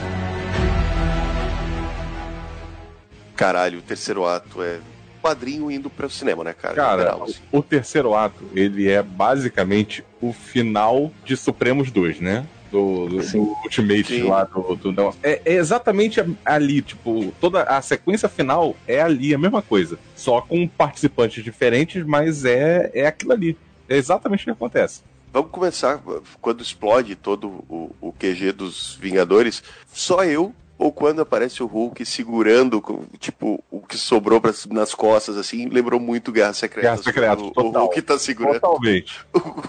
a montanha nas costas, cara. Sim, E ele tá totalmente. segurando com a mão só, né? Porque a outra tá toda fodida. Sim, com a mão só. E tem umas coisas interessantes, assim. O, o Rhodes, é, ele, ele, tá, ele tá sem conseguir andar, né? Ele só anda com a, com a armadura, né? Só com a armadura. É, porque quando ele tá com, com, uma, com a roupa, ele tem aqueles negócios todos brilhando assim do lado. Dá pra ver que é um tipo um exoesqueleto, assim. É, porque quando terminou o Guerra Civil, que ele tava na muletinha e tal, a pessoa faz, porra, ele não morreu. Vai ficar na muletinha, daqui a pouco ele volta a andar normalmente. E aí eles mostraram que não, tipo, tem consequência, né? Ele, ele sem armadura, ele ficou se arrastando desesperadíssimo, porque ia morrer. Até ele tem uma conversa com a Nebula sobre isso, né? Que a Nebula fala, ah, o que que eu me transformei, o que ele me transformou. Aí o Rhodes fala, acontece, a gente se vira como pode. Tipo, ele dizendo, eu também me fudi aqui, eu preciso de máquinas para poder me movimentar. Sim, sim, sim. Eu gosto muito da cena em que o, o Tony chega com o escudo que o Steve perdeu na hora da explosão, ele entrega e fala, cara, Steve, se tu ficar perdendo essa porra aqui, eu vou pegar pra mim de volta, cara. É legal que o capitão tá desmaiado, né? E aí quem acorda ele é o Tony, e o Tony faz, é, chuta ele faz tipo, ei, amigo, acorda, tipo, é o Tony chamando ele de amigo, né? Depois de tudo que já passou e tal, e a gente chega naquele final de história ali, ele está chamando ele de amigo, entregando, ó, fica aqui com, com o escudo e vamos pra batalha, cara. E tem a cena legal que, que eles levantam, saem e tá lá o Thor parado assim, né? Tipo, Thor com cara de mal, com aqueles dreadlock lá dele, parado olhando porque o Thanos tinha descido da nave, mandou a Nebula ir atrás do, do negócio. Foi até legal, porque ele vai sentar, né? Ela faz, você vai tá fazendo o que? Ele diz, tô esperando. Ele fica lá sentado esperando os caras virem assim. E é legal, porque só são os três, né? Tipo, os três se juntam, tríade que iniciou todo o universo Marvel, né? Começou todos esses filmes e tudo. Se juntam e vão pra porrada numa sequ... em uma sequência longa de, de batalha, com só, só eles três contra o Thanos, né? Pra não deixar só os três, eles dão ocupação pros outros personagens, né? O Gavião tá lá correndo com a manopla, pra, pra não deixar que os monstros roubem a manopla. O Hulk tá segurando os destroços da, da coisa pra não cair em cima do Rhodes. O Homem-Formiga tá tentando achar eles, porque a gente já sabe o que ele vai fazer, né? Quando ele encontrar Sim. com eles. Eu acho muito legal quando a Nebula encontra com, com o Gavião, daí ele fala, ah, eu te conheço. Aí ela, ah, então me dá aqui a manopla. Ele entrega ela, pai, consegui. Ele, fudeu. E daí chega a Gamora pra, pra ajudar, cara. Isso é muito bom também. Aliás, assim, tipo, esse último, ar, esse último ato do filme, ele é uma sucessão de urros, né? A sucessão Sim. de arrepios e. e Caraca! Tipo, porra, como não? Não acredito. Tá, tá de sacanagem. Esse filme dos Vingadores é o filme com mais. Eu não acredito que eles fizeram isso, que eu já vi na vida. Aham. Aquilo que a gente viu no Guerra Infinita, tipo, a chegada do. que todo mundo fez uma piada, né? A chegada do Thor, né? Em Asgard, que é uma coisa linda, assim, empolgante e tal. Não, Wakanda. Em Wakanda é em- empolgante e tal. E aí é a mesma coisa, só que várias vezes nesse filme, né? Porque Só exatamente. que, tipo, sem parar. É, parar. Cara, a- os, com, Começa- os confrontos deles com, com Thanos, cara. O Thanos vai e enfia a porrada no, no, no Nome de Ferro, enfia, tá enfiando a porrada no, no Thor, já deu um cacete no Capitão América, né? Já jogou ele longe. Aí vem a cena, né? O legal é que toda essa sequência, tipo, é um, um team-up danado, assim, os três lutando Sim. contra ele, né? Ele, o Thanos vai jogando cada um pra um lado, assim, né? Derrubando cada um pra um lado. E se você contar que o Thor, já quando eles estavam se preparando, o Thor chamou o, o Mjolnir e o Stormbreaker, já chamou os raios, já se uniformizou, né? Que ele não tinha usado ainda o uniforme durante o filme. Foi pra porrada, quer dizer, você tinha o Thor no, no full power, né? Com dois martelos, com dois martelos, duas armas Pistola. Olha só, e aí, deixa eu só falar uma parada assim. Aí é preciso levar em consideração quanto essa cena mostra que eles não tinham nenhuma chance com o Thanos contra o Thanos do futuro. Porque assim, eles sofreram pra derrotar um Thanos sem nenhuma joia do infinito. Cara, eles não tinham Sim. nenhuma chance com, com o Thanos. Porque o Thanos, quando aparece na Guerra Infinita, ele desde o início já tem joias. Ele já era foda antes, né? Assim, não que você não soubesse disso, como leitor de quadrinhos e tal, mas ali o filme tá mostrando ó, olha só. Tá aqui, ó. Tá vendo por que, que ele ganhou tão fácil dos heróis daquela vez? Foi por causa disso. Olha só como é que ele tá dando um cacete sem, tá na- sem ter nada. Eles mostraram todo um lado do Thanos no outro filme, né? E aí nesse, nesse lado eles mostram o lado vilão, vilão mesmo, né? Que ele pega e diz, olha, todo esse tempo de violência, de luta, eu nunca fiz as coisas por serem pessoais, mas vocês eu tô fazendo agora, porque vocês me fuderam todo o meu plano, assim, eu vou destruir a porra desse planeta e vou reconstruir tudo de novo e do zero e papapá. Então, tipo, é o, é o Thanos full vilão, assim, um vilãozão, né? Depois de dar um cacete no Capitão América e no Homem de Ferro, ele tá praticamente matando o Thor, né? O, o Stormbreaker tá atravessando a armadura do Thor pra voa a porra do Mjolnir na cabeça do Thanos e é o Capitão aí- América. Não, não, não. E, e o mais foda dessa cena não é isso. O mais foda é que, assim, enquanto tá lá e tá, vai vir lá o martelo, chegou, até aquele momento, você acha que é o Thor que tá puxando o martelo. Sim, sim, porque o martelo é uma mexidinha, né? Porque é tudo feito. O que é uma sequência bem filmada? Porque olha só, toda essa sequência de combate, primeiro que a sequência ela é totalmente visível. Você tá vendo tudo que tá acontecendo, não é uma coisa confusa.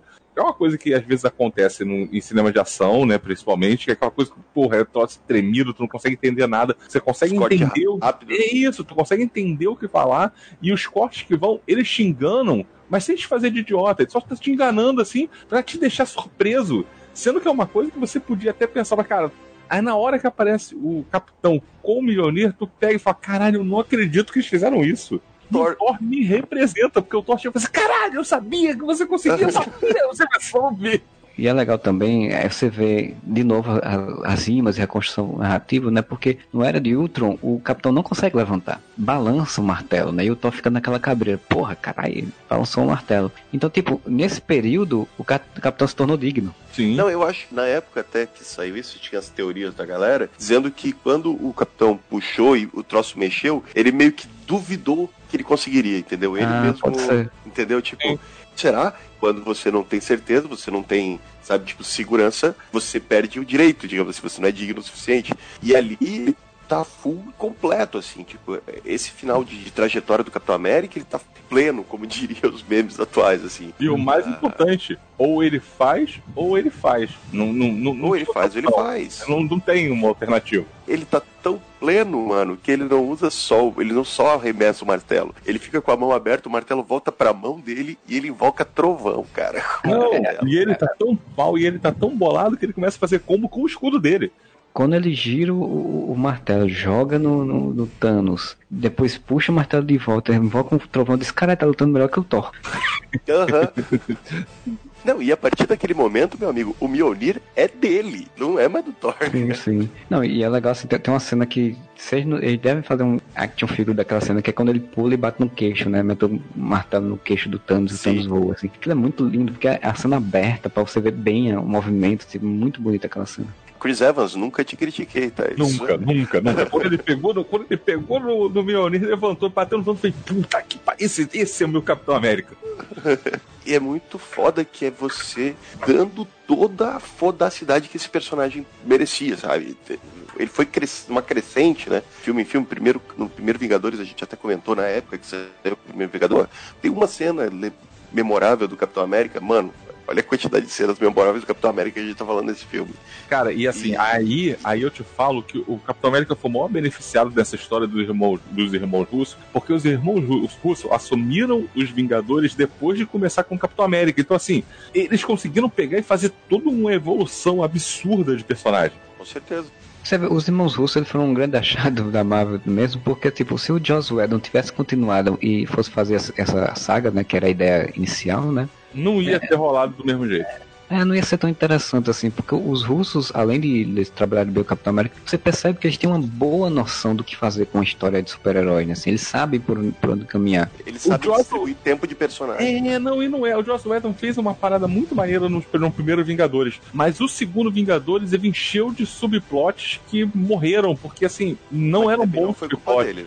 Também não era culpa dele, né? Um monte de plot ali foi a Marvel que mandou ele colocar. Falam que ele meio que tava de saco cheio, ele gravou meio que fez o filme no saco cheio, porque a Marvel começou, né, a querer colocar coisas que era o futuro, né, que era pra... É, foreshadowing, né? De outras coisas. E aí ele meio que começou a ficar meio puto, que a Marvel tava metendo a mão e tal. E dizem que ele ficou meio de saco cheio e fez assim meio que. Porque a Marvel primeiro cortou aquela coisa do, do Tron gigante, né? Que ele queria muito. Assim, ele como diretor, por mais que ele seja um bom, bom diretor, ele, ele, não tem essa capacidade, essa qualidade que os russos têm. Então é muito legal você ver que os caras, depois de quatro filmes, né, que dois Capitães América e dois Vingadores, eles conseguiram chegar num né, nível de excelência de história que, que eles conseguiram fazer qualquer coisa que eles quisessem. Tanto que agora eles resolveram que vão sair, que acabou a Marvel pra eles, eles não vão ficar mais fazendo filme da Marvel. E eu acho justo. Ele deve ficar com produtor executivo de alguma coisa, eu acho.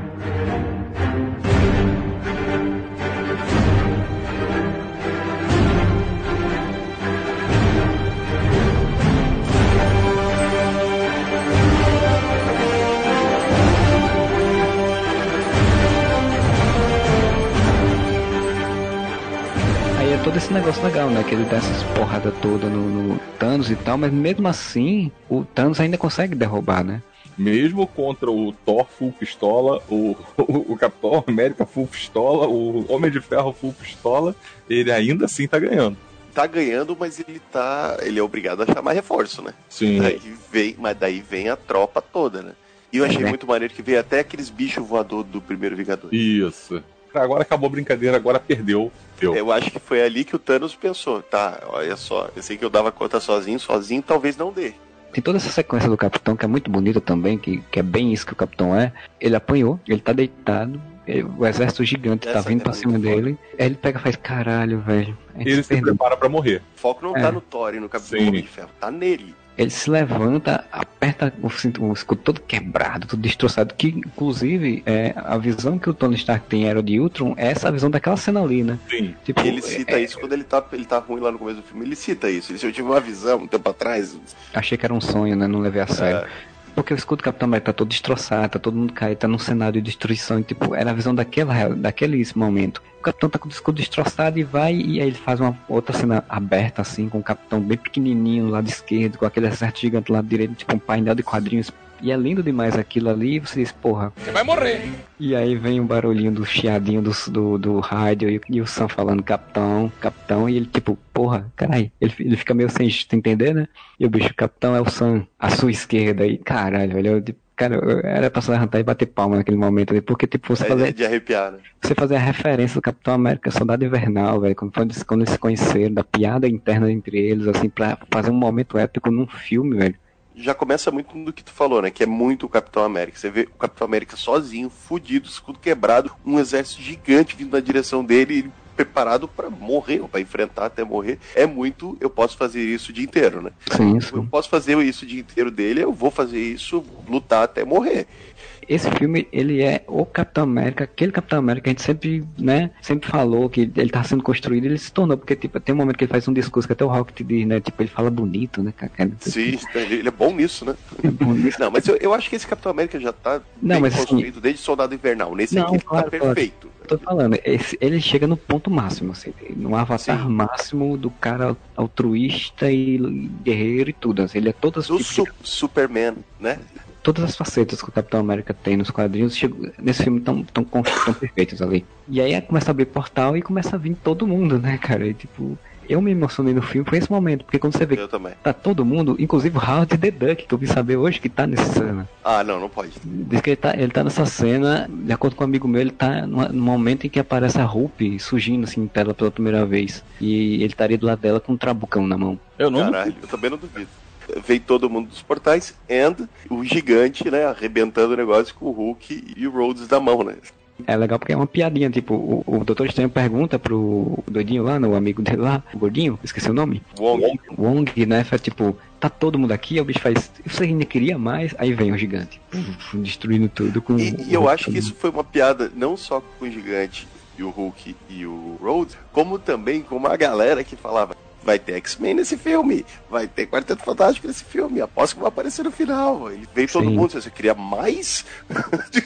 não tá suficiente, você queria mais Quarteto Fantástico e X-Men aqui, precisa. É, todo o exérito de Asgard, né? O pessoal de Asgard que sobrou lá, tá, tá todo o exército de Wakanda, estão todos os magos, tá os Guardiões da Galáxia, tá a Mulher-Formiga, né? A Vespa e o Homem-Formiga, tá, tá todo mundo que a gente acompanhou esses anos todos, né? Que ainda tá vivo, claro. E é É, linda as chegadas deles, cara, tipo, é muito quadrinhos, assim, cada um chegando meio que numa posiçãozinha, assim, é muito quadrinhos. É muito quadrinhos. É, e aí o, o Pantera faz o grito de guerra, né? Wakandiano, assim, todo mundo repete aquela coisa toda. Aí ele faz aquela panorâmica de todo mundo um do lado do outro. E aí vem aquela famosa frase que a gente esperou durante tantos anos, né? Do, do Capitão dizer Vingadores. É mais porque ele diz Vingadores e vem o, o Mihoni na mão dele, ele segura faz uma pose pra dizer o, o Assemble, né? Como muita gente falou, é, todo mundo ficou esperando que fosse um grito, aquele grito né, sonoro pra todo mundo gritar na tela e tudo e tal. Eu tava revendo o filme, é, eu também achei isso quando vi a primeira vez, mas revendo o filme eu, eu entendi porque o Assemble não é gritado.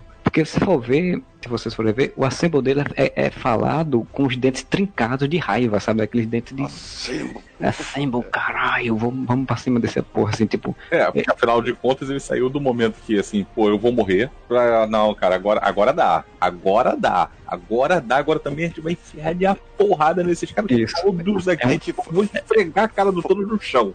Foi o momento que o Avatar da Esperança recuperou a sua própria esperança. Pois Aí, é. que bonito.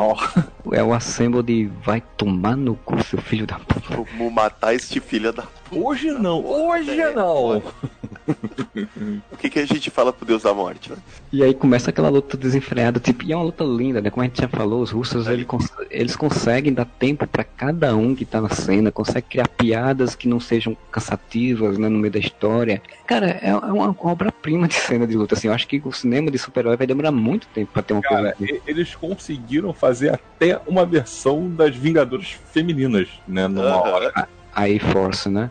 Pois é. Só um parênteses. a- até ao filme do Homem-Aranha, Homecoming, tem referência, que é quando o Homem-Aranha tá no meio de um monte de monstros, monstros lá, os dados Riddler, é, é Riddler, né? Isso, os soldados Hitler lá. Os monstrinhos vindo pra cima, aí ele liga aquele modo morte súbita que, que ele que aparece no Homecoming, né? Que ele fala, não, desliga, desliga, desliga. Só que agora é um monte de monstro alienígena, cara. Liga o morte, mo- morte súbita, aí vem os tentáculos, as, as patas, né, do, do- do uniforme, pá, pá, pá, matando os bichos tudo ao redor. Eu, eu vi uma crítica falando assim, dizendo que, que ah, a pessoa falando assim, ah, pô, eu, eu vi aquele momento, ok, vai ser uma batalha, como qualquer filme tem, então, tipo, tava, ó, vamos, quando é que vai acabar logo isso? Porque, tipo, é uma batalha, mas é uma batalha. Mas aí o cara, o, cara, o crítico falou, né? Mas aí começa a batalha, quando eu vi eu tava gritando, desesperado, eu tava me emocionando com aquela cena, porque por mais que você saber que é uma batalha, saber que eles vão ganhar, óbvio, né? Em alguma, eles vão vencer e tal. Mas a forma como é construída, essa coisa de tin-up, de, de, de, tipo pegar a manopla pra levar, porque tipo, eles têm que devolver a manopla pro Thanos pegar. E aí como é que devolve? Ah, a gente- o Thanos destruiu a, passa- o, o- a máquina do tempo. Aí vem o, o Homem-Formiga. Não, temos ainda a máquina do tempo, ainda tem a minha, né? Da, da van. Paranana, paranana. E a van tá do lado do inimigo, e a gente tem que fazer um tin-up pra poder levar a, a, a luva pra outro lado, né? E tem que começar a passar de um pra outro. Tem uma frase ótima do capitão que ele fala: Alguém tá vendo uma van horrorosa marrom por aí?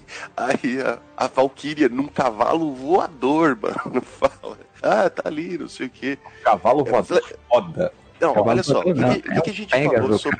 Pegasus. O que, que a gente falou sobre a Marvel conseguir fazer o troço muito forte? Nessa batalha, mano, para pensar, tem alienígena, tem robô, super soldado, tem super-herói, magos, um grande exército africano e tem uma mulher montada num cavalo voador, cara. É tipo todos o tipo de filme de fantasia e ficção científica misturado num filme só, uma batalha só e foda-se, tá ligado? E a Assim, mulher, né? e a mulher do Irado. Pegasus derruba aquele bicho, aquele bicho gigante do primeiro, né?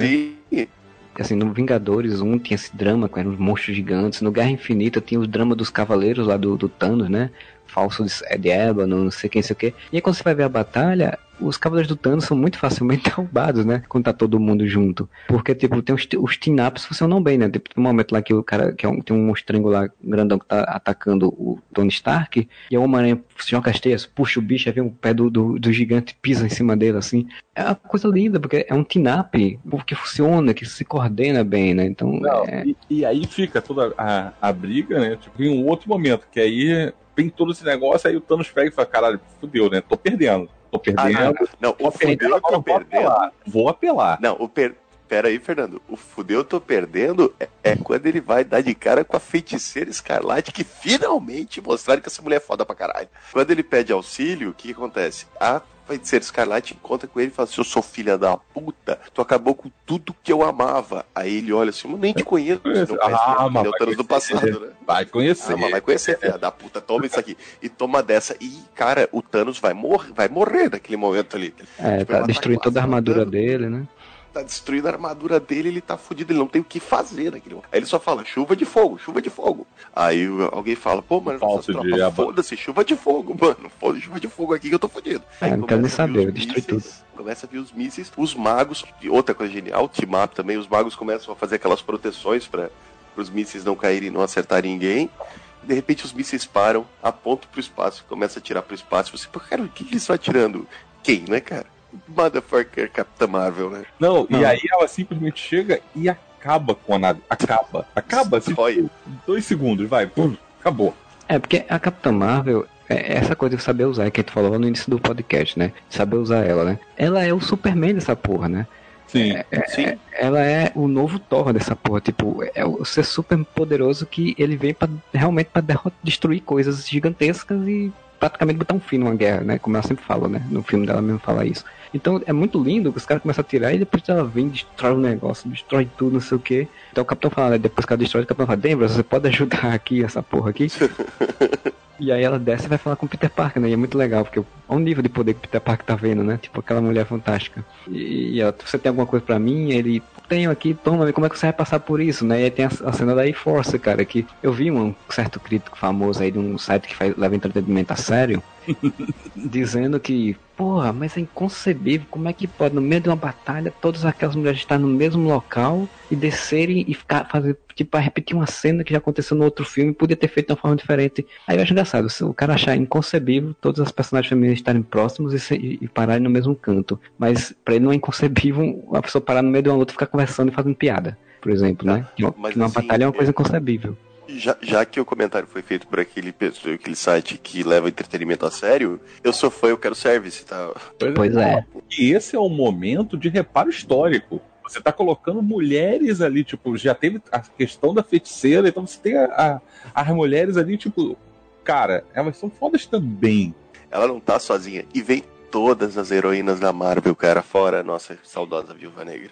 Assim, é uma repetição do que foi feito em Wakanda num nível maior. E assim, e é legal porque é, é uma homenagem à viúva também. Porque quem falou Sim. essa frase no outro filme, quem começou esse negócio foi a viúva, né? A viúva que chega pra feiticeira lá.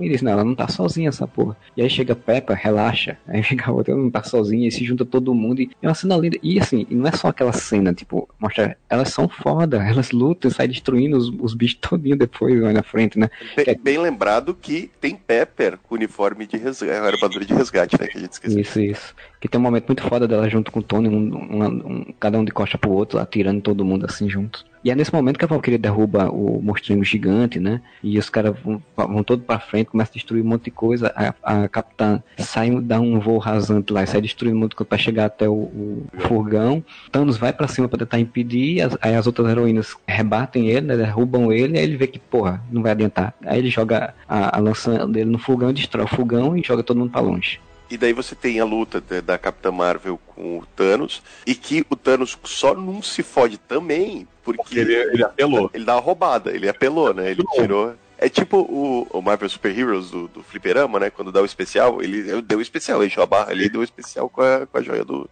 Com a joia do poder na cara dela. Não, e é legal que faz a mesma coisa que fez com o Capitão América, né? No, no Guerra Infinita, né? Que o Capitão segura a mão dele, ela segura, começa a descer, depois sobe, aí ele vai dar uma porrada de cabeça, bate e não acontece nada com ela, né? Sim. Todo mundo riu no cinema nessa hora, assim, tipo, que filho da puta. O Chiticô ali, né? Ele tira, bota no outro braço pra poder derrubar ela, assim. E aí tem todo aquele momento emotivo que é o momento que ele bota a, a joia na mão e vai de novo estralar o dedo pra destruir todo o universo, né? Aí fala sua frase de efeito, sou inevitável. O Homem de Ferro chega pro Doutor Estranho e fala: Caralho, velho, tu falou que tinha 14 bilhões. Eu adorei essa frase, velho. Tinha 14 bilhões de possibilidades. Em uma a gente ganhava. Pelo amor de Deus, me diz que essa é a uma. Aí ele, ah, não posso falar. Aí ele, puta que pariu. Aí chega uma hora que o Doutor Estranho não aguenta e fala: Vai, bicho. Tipo, é, é essa mesma. Vai lá fazer alguma Vai lá fazer o que tu tem que fazer, porra. Não, e é legal, né? Porque o Thanos tá fudido, caído no chão, né? O Thanos tá lá quase pronto pra instalar os dedos, aí ele o, olha pro Doutor Estranho, o Doutor Estranho faz aquele, aquele um, né? De tipo, essa. Aham. É essa a chance. Essa chance e você que tem que fazer alguma coisa. E o, Thanos, e o Tony entende o que, que tem que fazer, né? Você vê no filme, você também não, não se toca. A manopla é do Homem de Ferro, né? Sim. É, é tecnologia Stark. nada mais normal do que ele poder botar a mão e manipular a tecnologia dele para poder pegar as joias, né? É, e mesmo porque justifica por ser nanotecnologia, né? Que a gente viu ele chegar a esse ponto de conseguir a armadura é, forma ao redor dele. Quantos anos antes que ele já começou com nanotecnologia? Pô, oito anos antes? faz todo sentido que quando ele bota, ele encosta na manopla, ele consiga, através do controle de nanotecnologia, fazer com que as joias corram pra mão dele, né? Corram pra armadura dele. É o que justifica ser o Tony a fazer isso. Ele Eu não vejo aqui um. Porque era a tecnologia dele acabou. É isso. Você colocar o Tony pra fazer isso como um roubo de protagonismo. Tipo, sabe, Wolverine resolvendo todas as coisas nos filmes dos X-Men? Não é isso. Aqui tem uma justificativa pra ser o Tony. Não, sim, e assim, quando falou que o Tony tinha que ficar vivo num, num Guerra Infinita, né, o, Doutor Estranho entregou a joia pra isso, sempre ficou a pergunta, mas por quê? É pela inteligência dele? É pelo quê? E aí você entende que não é só pela tecnologia dele que ele precisava fazer aquilo, mas também porque ele era o único, ele foi o único naquele momento que, que se sacrificaria por isso, né? Eu acho que qualquer um se sacrificaria, o Marcelo, acho que, mas estrategicamente não ia ter como o Capitão América segurar a mão do Isso, Thanos isso. e catar as cinco joias e botar na mão dele, entendeu? É o único que poderia fazer isso, exato. Foi uma cena muito legal, né? Porque você- é, a outra sacada genial, né? Você falar que ele, ele estala o dedo e diz, eu sou o Homem de Ferro, né? Primeiro o Thanos estala o dedo, e foi muito engraçado no cinema, tá? Que o Thanos olha pro Homem de Ferro e a hora que ele fez assim, não aconteceu nada, vê um berro automaticamente. Não, e é legal, né? Porque ele é tão arrogante, né? Ele acha que ele tipo, nem chegou nem a cogitar. Ele, simplesmente estalou os dedos e depois que ele foi olhar que não tinha, né? E a câmera vira pro Tony, tá lá o Tony com a mão assim, cravando e a energia subindo. Aí tu uma falchão nesse momento, né? Sim.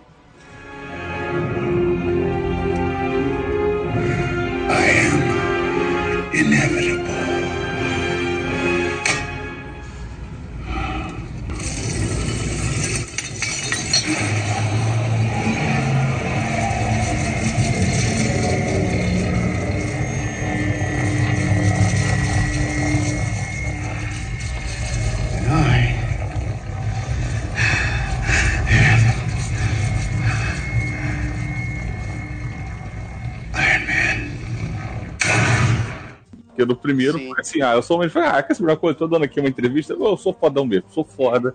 E não, o, o Homem de Ferro que ele é, ao, ao final do primeiro Homem de Ferro, é um Homem de Ferro totalmente diferente do final de, de Vingadores. No final do primeiro Homem de Ferro, ele tá dizendo, sou Homem de Ferro, sou foda pra caralho, foda-se vocês. Nesse ele tá falando, eu sou Homem de Ferro, eu sou um super-herói, sabe? Tipo, eu vou salvar o mundo. Isso é muito foda. É, é, é construção de jornada muito bem pensada, né? Porque você- naquele momento ele tá fazendo aquilo por egoísmo, né? Porque ele quer ser idolatrado. Sim. E, e naquele outro momento, não, ele tá fazendo isso por altruísmo. Porque ele, ele sabe que ele vai morrer, né? Fazendo aquilo ali, e ele sabe que tem que fazer. E é muito lindo, porque ele está, tem a luz branca, e depois começa a mostrar os monstrinhos todos caindo e virando fumaça.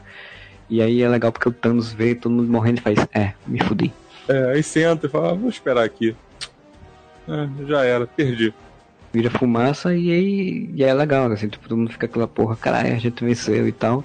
E aí o Tony vai lá, se encosta lá, já meio zureta da cabeça, né? A interpretação do Robert Downey Jr. é muito boa, né? Ele interpreta mesmo zureta, assim, tipo, uma pessoa que não tá... A, a mente tá tão louca, assim, que ele não tá conseguindo nem... Ele nem presta muita atenção no, no, no Peter Parker falando com ele, assim, né? O Peter fala e tal. Ele tá com aquele olhar meio, meio perdido. Ele só meio senta um pouquinho quando a Pepper fala com ele. Porque a Pepper chega lá e fala, Peter, dá licença, querido, eu posso me despedir do meu marido? Isso. Dá licença, fanboy. Deixa pro lado. E eu acho bonito também que a Pepper, quando vai se despedir dele, num troço melodramático, do tipo, oh não! Sabe? Quando você não usa um, um, um personagem berrando, não! Pois Nossa, é. Você não está vendo um filme do Zack Snyder e você está vendo um filme com uma profundidade dramática mais trabalhada. Ela tá triste pra caralho, mas ela sabe que não tinha outro jeito. É, ele deu a vida pra salvar o mundo, pra salvar a galáxia, né? E ela aceita, sabe? Tipo, ela tá triste, mas ela aceita, ela sabe que, que era inevitável. E faz uma outra rima muito bonita com o início, né? Que ela fala, pode relaxar, né? Relaxa aí. Uhum, Você conseguiu, deu certo, assim. E, e meio que consola ele, né? Pra ele poder morrer em paz. E é legal, cara. é muito- essa cena é muito bonita, assim. Se fosse só um filme solto, né? Já era bonito, uma cena bonita. Mas com todo esse aporte histórico, né, de, de 11 anos de história, com, do Downey Jr. ter entrado, aceitado fazer esse personagem quando ninguém dava nada pra Marvel, né? E ninguém dava nada pra ele, gente. O Robert Downey Jr. tava Sim. em baixa naquela época. Exatamente. Ele era visto em Hollywood como um drogado, sabe? Como um, Um desperdício de talento. ator, um ator problema. apaga a luzinha do coraçãozinho, né? E ele morre. É, é legal, se mostra todo o sofrimento do capitão e do Thor ali, né? Eles chorando junto e tal. É um momento muito bonito. Even if there's a small chance, we owe this to everyone who's not in this room to try. Acho que a cena que eu mais vi a galera já se debulhando em lágrima foi no velório do, do Tony mesmo, né? Com, primeiro com a, a, a mensagem que ele deixou digital, né? que fa- Sim. também faz uma rima visual com do filme, quando ele grava no tape a mensagem Pepper. E uma mensagem bem bonita tal, a, a fã dele os assistindo na sala, e que ele fala, te amo 3 mil pra Fabinha. Morgan, Morgan Stark. A filha fofa. John Favreau lá com ela, né? Você quer um sanduíche? Quer um... Você sabia que seu pai gostava muito de, de hambúrguer, de sanduíche lá? Eu sabia. Isso também é uma rima, tá? Com o primeiro Homem de Ferro, com o merchandise do Burger King que eles fizeram quando ele sai da, Não, e é legal você ter lá o John Favreau, é cara, legal. também começou tudo isso, né? Foi o primeiro diretor Sim, e tal. perfeito. E eles repetem a coisa do coraçãozinho dele lá, né? O coração que ele entregou pra Pepper, né? Tony Stark tem um coração, ele tem um plano com todos os Vingadores, né? Todos os personagens, os seus grupinhos. O garotinho do Homem de Ferro 3 lá no cantinho. Já te amei, tá tudo Tá aí o Nick Fury lá no final, aparecendo de novo, né? Sem dar uma fala. E aí a gente vai ter o epílogo, né? Que é mostrar. Porque no discurso do Tony, ele falando já mostra um pouco o que aconteceu com cada um, né? Sim. Mostra, mostra que tá o Homem-Formiga com a filha e com a, a, a Vespa juntos, né? Mostra o Wakanda lá, eles comemorando, né? E tendo, ajudando na reconstrução das coisas, né? Vai mostrando meio que cada um, assim, o que tá acontecendo. Aí eu quero só fazer um comentário nesse negócio quando tá mostrando todas essas coisas. Caralho, turma inteira do Peter Parker é, virou pó, né? Exatamente, foi exatamente Sim, sim, foi, foi. Caralho, velho, que coincidência, né? Porque assim, ele volta no colégio meio que, opa, voltou assim, mas caraca, tá, mas não passou cinco anos. Ele encontrou o Ned, beleza. É um, podia ser o Ned só, mas no próximo filme do Homem-Aranha vai ter a Zendaya, vai ter o Flash, Exatamente! então vai ter todo mundo.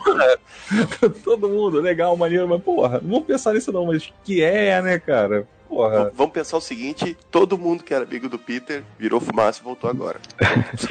Não, por sinal, o, o encontro dele com o garotinho é muito bom também, né? O garotinho, tipo, pô, e aí? Meio que querendo não muito chorar, e aí ele acaba chorando quando se abraça e tal. É muito É bonito porque, isso. é porque tem um lance interessante também, que até o Peter fala pro Tony durante a batalha, ele fala, ah, o que, que aconteceu? Porque assim, eu acho que eu passei mal, aí eu desmaiei, a hora que eu acordei, você não tava mais lá, tava só o Doutor Estranho. Daí, então dá essa ideia de que pra quem deixou de existir, porque eles não morreram, eles deixaram de existir, né? Sim. É, para quem deixou de existir, não, o tempo não passou. Ele só, Sim, sim. tipo, ah, desmaiei e acordei, sabe? Aí eu me pergunto, e a tia May? A tia May ficou lá chorando, desesperada durante cinco anos. com Não, o é, dela é. sumiu. Ou ela desapareceu também.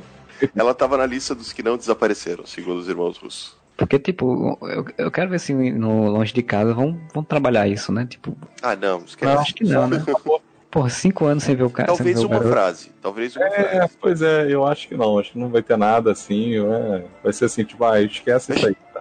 Teria sido mais legal o Peter voltando pra casa e a tia May, tipo, abraçando ele chorando do que ele Ned. com o Ned, assim. É, pois é. Mas enfim, e tem o Gavião encontrando a família também, né? Reencontrando todo mundo. E tem mais o que além disso aí, antes de ir pra cena do Capitão final. Acho que não tem mais nada, né? Não, acho que são eles. Acho que não, é. Tem o Thor. Eu- isso é antes do Capitão, né? Tem o Thor dizendo pra, pra Valkyria que, já que a Sif não tá aqui, você vai ser a rainha. Mas Você já foi mesmo, né? Tipo, esse tempo todo você que tá tomando conta, daí pode continuar com um bom trabalho. Só, só fico aqui bebendo mesmo. E daí, cara, aquela, que cena maravilhosa aquela. Guardiões da Galáxia é uma coisa sensacional, né? Que eles dentro da nave e o Thor, então tá, então eu vou junto com vocês. Os Asgardianos da galáxia. Os Asgardianos da Galáxia. Que é um Caralho, HQ que uma- existe, né? Que é uma HQ. é. E daí o, o, o Quill fala, tipo, é, mas é bom a gente não esquecer quem é que manda aqui, né? Aí o Thor, claro, ele sabe muito bem quem é que manda aqui. no caso eu, aí o Thor, claro, claro, é você, claro. Vocês deveriam disputar a liderança numa briga. Amantes, usem facas, usem facas. Isso é muito bom. E é legal que ele faz. Você parece que entendeu, mas continua mexendo nos botões, né? Aí, não, aí quando eles falam pra eles brigarem, o Quill olha pro Thor assim, ó, "Ah, não é necessário, né, gente? É, vai sair. Cara, você já vê o tom, né? Como o tom da interação é boa, né? E Eu já cena- tô desesperado por ver Guardiões da Galáxia 3 agora. Sim. E Não, e- diferente do Júlio, que, que queria ver o passado, na conclusão, não, cara, eu quero ver essa equipe. Eu também. É, sem contar que com esse negócio de trazer o Porto de 2014 pro presente, tipo, a gente tem uma Gamora novinha, né, cara, que foi aí, que não viveu nada com, com eles antes, que tá ainda na, tem aquela, vai ter aquela, provavelmente aquela tensão sexual do início de Guardiões da Galáxia. Ou não, nessa, né? Ela- É, ou não. O Quill nessas- vai ter que passar outro perrengue pra conquistá-la de novo. Nessa cena mesmo, ele tá procurando por ela, tá lá, Surgeon, né? Surgeon. Tá lá procurando ela e aí, tipo, ele tira quando o pessoal chega assim. Dá a entender que passou um tempinho, né? Depois do final da, da, da luta, então ela provavelmente se pirulitou pra algum canto. E, e deve aparecer no Guardiões da Galáxia 3. O Quill vai ter que pagar um dobrado pra conquistar a Gamora de novo. E agora o Thor tá ali, né, cara? Tipo, se o Thor quiser competir, ele tá fodido. E agora com os dois juntos, o Peter Quill pode virar pro Thor e falar assim: quer perder peso? Pergunte-me como. Sim. A gente vai passando no final, que é eles tendo que. Né, o Capitão América tendo, vai dizendo que vai voltar para entregar todas as joias, fazer exatamente aquilo que a gente falou, de que tem que voltar no exato momento depois para deixar todas as joias, para resolver tudo. E o Mjolnir. E o Mjolnir, Mjolnir. é, exato, porque tem que voltar pra Thor 2, né? Pra entregar o Mjolnir. E, e é legal, né? Porque tá ele, tá o Buck, tá o Falcão e o, e o Hulk, né? E essa cena começa, tem, tem, tem uma fala do... Porque assim, eles não esqueceram da viúva. Não fazem tanto um funeral pra viúva, como, né? Como fizeram com o Tony Stark. Mas eles pelo menos botaram duas falas. Botaram a fala do Gavião com a feiticeira falando pra ela, né? Pra feiticeira, ah, espero que ela tenha... Que ela saiba de alguma forma que deu certo, né? Isso também remete à relação do Gavião e da feiticeira no Era de Ultron, né? Sim, que eles eram, que ele é meio, meio que um mentor, né? Meio, era meio que uma pessoa próxima, assim, dela. Inclusive o Mercúrio, né? Que, que ela perdeu o Mercúrio também, né? O Mercúrio Uhum. morreu e tal. É, e no, no Guerra Civil é ele que resgata ela, né? Do, do Sim, castigo também. que o Tony deixou e tal. É. E o Mercúrio morreu pra salvar ele, né? Sim. Tem todas uma, umas referências. E o Hulk falando pro, pro capitão, né? Que ele disse que quando instalou, ele tentou, ele pensou em tentar que ela voltasse também, mas não, não, não funciona, né? Não funcionou. Que sentia saudades dela e tal, né? Assim eles meio que fecham um pouco essa, essa lembrança dela. E aí ele vai voltar no tempo. Vai durar quanto tempo? Vai durar o tempo possível que ele precisar pra resolver as coisas e pra gente 5 segundos. E depois de 5 segundos ele não volta. E aí é muito legal porque. É, mas uma coisa mais legal é que o Buck já tá ligado no que ele Percebeu. vai fazer. Sabe o Então- que vai acontecer? O- o- a fala do Buck é muito legal, porque ele diz que é, eu vou sentir falta de você. Ele fala com tipo, eu já sei que você vai ficar lá. Não- Sim. sim. Não, e quando o, o capitão fala assim, ó, Não ah, faz nenhuma não besteira. faz- é, não faz nenhuma besteira. Não faz nenhuma estupidez enquanto a gente fora. Assim, ó, como assim tu tá levando toda a estupidez agora com você? Tipo, ele já sei o que, que você vai fazer. Você vai voltar e Sim. você vai ficar lá no passado, você não vai voltar pra cá. E, é bem legal, porque quando ele não volta, o, Sam fica desesperado, o Buck já bota um sorriso na cara e vira, né? Assim, tipo, já tô ligado. E é ele que vê. o Rogers velhinho lá sentado. E é muito bonito, né, cara? É engraçado como as pessoas demoraram um pouco, eu acho, pra se tocar do que tinha acontecido, por causa daquela cena do Homem-Formiga, antes do Homem-Formiga ficando bebê, ficando velho, ficando Ah, sim, sim. Sim. criança. Então, uma coisa que eu notei no cinema, pelo menos, quando viram e tal, costas, e até então você não consegue ver que ele tá velho, né? Você só consegue ver ele de costas. Aí um cara que tava perto de mim, assim, no cinema, falou: Ih, deu ruim ele voltou velho, sabe? Tipo, o cara entendeu que foi mais ou menos a mesma coisa que aconteceu com Homem-Formiga. Então é uma construção de cena que não te entrega de cara o que aconteceu. Você vai descobrindo aos poucos o que aconteceu. É muito bonito isso. E é uma bela maquiagem. Tá? E a interpretação dele tá muito boa também nessa cena, né? Dele conversando e tal. Como foi sua vida? E Foi belíssima, foi uma vida belíssima e tal. Eu quis experimentar um pouco aquela vida que o Tony falava tanto. Achei isso, essa frase tão bonita, cara. Se remete, né? Porque assim, no final de Era de Ultron, né? Eles estão conversando e o Tony fala isso, né? Tipo, por que você não tenta arranjar uma vida, né? Ter uma, uma família, um pouco mais parecido com o que o Clint tem. E, no final das contas, ele resolveu fazer o que o Tony queria que ele fizesse. final de arco, tanto pro Tony quanto pro Capitão, muito fodas, porque o Tony tem todo aquele lance de sempre não conseguir ter uma vida normal. Aí durante cinco anos ele teve a vida mais feliz do mundo para ele. Casou com a Pepper, teve uma filha, ele foi muito feliz durante aqueles cinco anos. E depois ele deu a vida dele, que é uma coisa que o negócio de sacrifício do Tony é muito uh, recorrente nos filmes do Homem de Ferro, né? Ele tá sempre tipo no limite de morrer e, e vai. Ele era meio suicida, né? Se sacrificar, é meio suicida, exato. E ele acaba fazendo salvar a galáxia. Enquanto o Capitão América, você vê que, tipo, a vida inteira dele, desde que ele entrou no projeto do Super Soldado, a vida inteira dele foi guerra, foi batalha. Ele tá sempre desafiando, né? No histórico do Capitão América, né? No primeiro filme, ele desafia o coronel Tommy Lee Jones para ser o Capitão América e ir lá resgatar os soldados. No segundo, ele desafia a Shield. No terceiro, ele desafia o governo dos Estados Unidos. Então, ele está sempre desafiando e ele está sempre numa eterna guerra. Ele está sempre em guerra, esse personagem. Em guerra infinita, e agora nesse, ele está sempre em guerra, ele está sempre batalhando. Quando ele finalmente consegue. Eu posso fazer isso o dia inteiro, ele fez isso o dia inteiro, até conseguir salvar a galáxia junto, né? Porque ele também salvou a galáxia. Deu, agora eu posso descansar, tá ligado? Finalmente eu posso sair da guerra deixou tudo arrumado, né? Outras pessoas para fazer o trabalho por ele e foi ser feliz.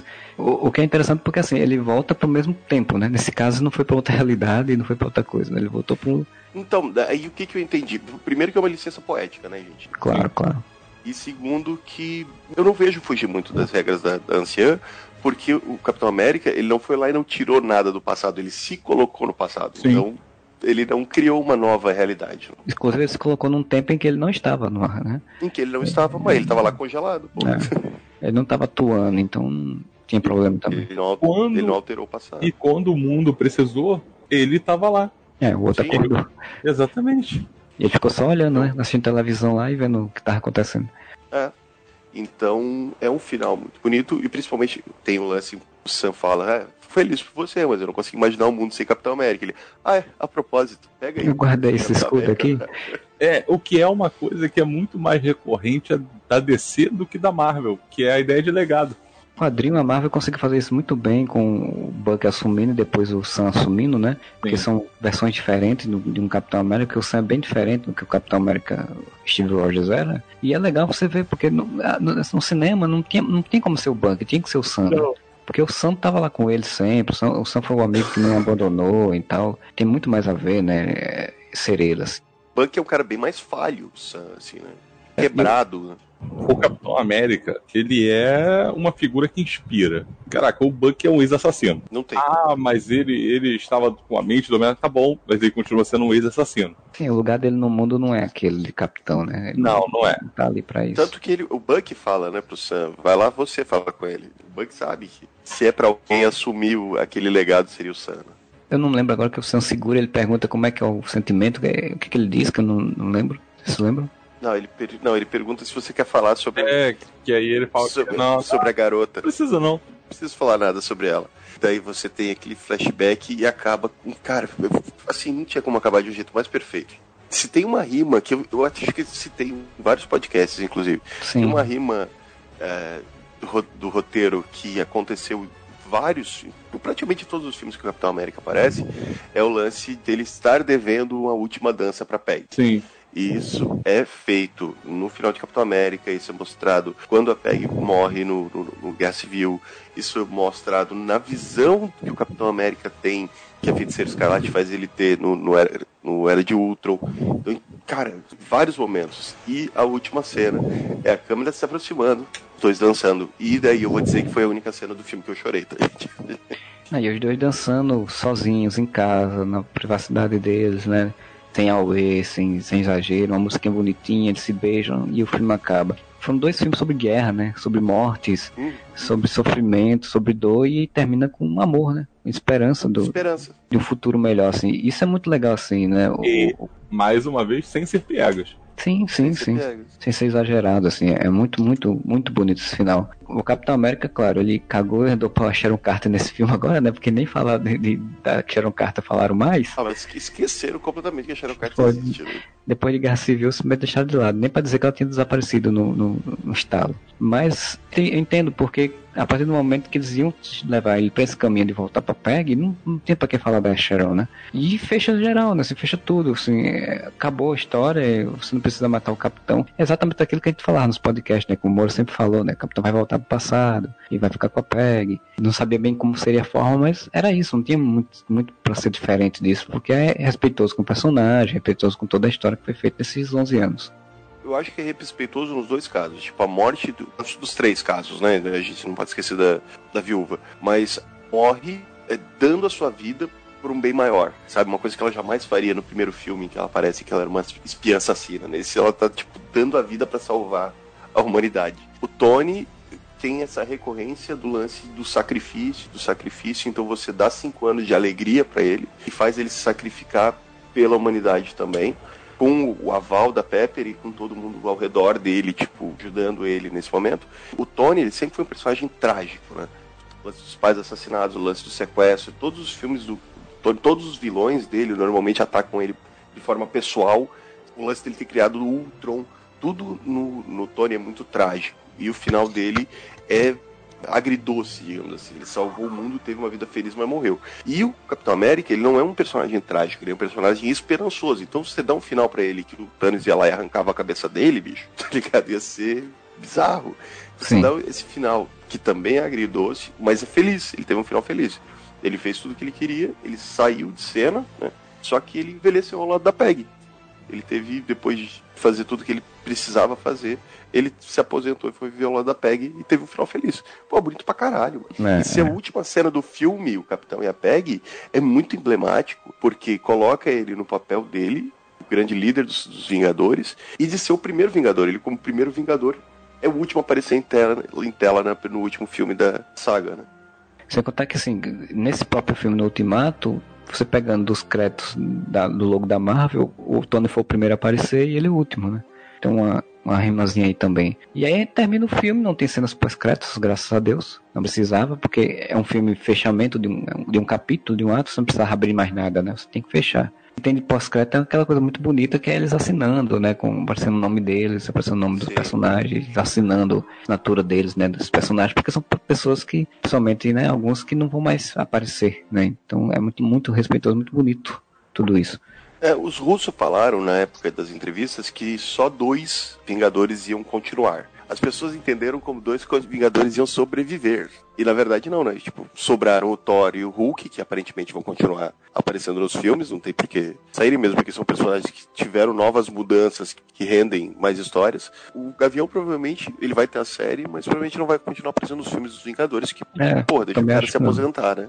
Deixa o cara descansar um pouco, né? E ele já passou por todas as fases que ele poderia passar. Né? Ele já foi de herói a assassino, a herói de novo, então. É, ele tá na fase do legado, né? Que é passar pra filha, né? E a filha Sim. seguir. E daí você tem os, os três, né? O capitão que envelheceu, o Tony e a, e a viúva que morreram. Fechou bem com o que os russos falaram, eles não mentiram, sobraram dois Vingadores. É, provavelmente agora o Hulk vai ser meio que tipo o gerenciador de equipe, né?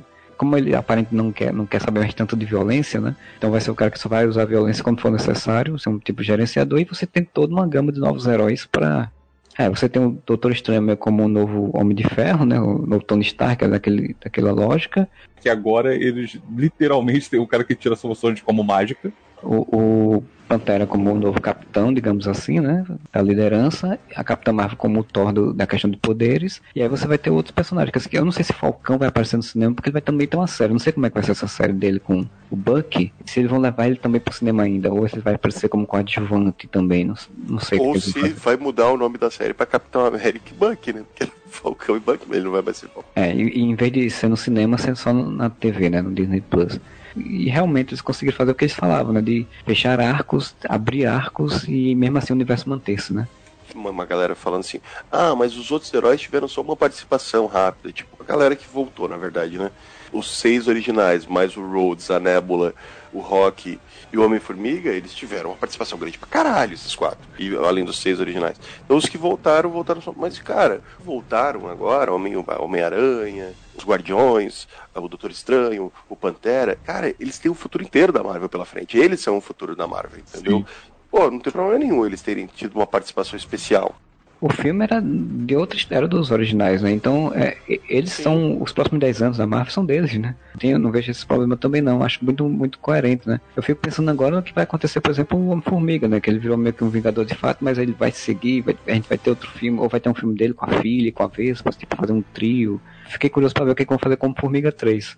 Porque os outros meio que já, né, já sabe que vai ter e tal, mas é, foi confirmado Doutor Estranho para 2020, tem um filme solo da Viúva Negra, que vai estar tá nesse, nesse gap, eu não lembro se que se acho que 2021 é 2020 também, acho que é 2020. Vai ser filmado esse ano, então provavelmente sai ano que vem. Um filme mais, filme mais simples, né? São esses dois primeiros, esses dois filmes. Tem um filme do Homem-Aranha agora, ele vai fechar, de fato, assim, o é o que vai fechar essa fase. Doutor Estranho e Viúva Negra vão abrir a próxima fase. Aí já tem confirmado os Eternos, vão confirmar provavelmente aí na D23 em agosto o Pantera, Capitão Marvel 2, né? Guardiões 3, né? Porque se já chamaram James Gunn de volta é porque alguma coisa estão fazendo. É, o Guardiões 3, então esses personagens vão continuar e aí a gente vai ver o que, que mais eles vão inventar, né? Porque lá para 2022 deve começar a aparecer os outros personagens da Fox, né? Tão engraçado assim que o que a Marvel fez que nesse momento, depois de ver o, o Vingadores Ultimato, eu não tô nem tipo ansioso para ver X-Men ou Quarteto Fantástico, eu quero ver esses que estão agora, o que, que eles vão fazer, sabe? Tipo, eu quero ver o Homem-Formiga e a Vespa num filme dos Vingadores. Eu quero ver a Capitã Marvel resolvendo treta no espaço. Eu quero ver sim, esses sim. personagens que a Marvel me fez eu me apegar muito. Inclusive o Kevin Feige, ele sempre foi muito cuidadoso em, com essa questão dos heróis dos X-Men, do quarteto, por conta disso. Né? Ele sabe assim, ele sabe que tem que dar um tempo, ele sabe que tem que desenvolver é, mais coisas, né? É, inclusive, inclusive é muito interessante ele ter feito, ter colocado os Eternos, porque tipo, é você trazer uma coisa totalmente nova, mesmo você sabendo que vai ter personagens que são muito aclamados, como os X-Men para usar, né? E ele tipo, não, a gente não vai se precipitar, vamos com calma, né? Vamos seguir com esse daqui, vamos, vamos dar novas histórias boas, interessantes com esse personagem e depois a gente usa os outros. Não, inclusive é. os X-Men estreiam depois do quarteto. Sim, certeza. Ah, provavelmente. E eu, e eu vi um comentário aí pelas interwebs que numa notícia que o Kevin Feige ia levar um tempo os X-Men entrarem, que ele falou, ah, cara, deixa de ser mentiroso, o Homem-Aranha, é, da, da onde, né, que o Kevin Feige só fechou o acordo com a Sony e o Homem-Aranha já entrou no universo da Marvel. Era completamente diferente. Tá? Homem-Aranha é um personagem que estava vindo de uma sucessão de filmes falhos. Velho, eles estavam só esperando para botar ele. Sabe, tipo, tá, tava ali aberto o passo pro Homem-Aranha entrar nesse universo. Pra botar X-Men, cara, que é não é um personagem, é uma raça de personagens, é muito mais complexo. E o Kevin Feige, como falou, Marcelo, ele é um cara muito cuidadoso. Ele não vai chegar amanhã e dizer assim, ó, ah, não, e olha só, acabou, tem essa raça de, de mutantes aqui. E a gente não tinha citado, mas existem. Cara, ele vai ter que, ele vai pensar, ele já deve ter um plano, de certeza, mas é uma coisa que vai ser plantada, não vai ser jogado. Ele nunca é. jogou nada no universo Marvel. A questão é, esses Vingadores, esse filme, ele encerra um fenômeno que você viveu, provavelmente nunca mais vai acontecer, nunca aconteceu e é possível que nunca mais aconteça. Sei lá, acho que o mais próximo que a gente teve disso, e, e é muito diferente, foi o Senhor dos Anéis, que foram três anos que se acompanhou, né? É, é, o, mais é o mais perto, porque fora isso, é porque... Talvez Star Wars, né? Que, Sim, que a cada mas, década mas, volta. Mas, tá. mas, Star Wars é aquele negócio.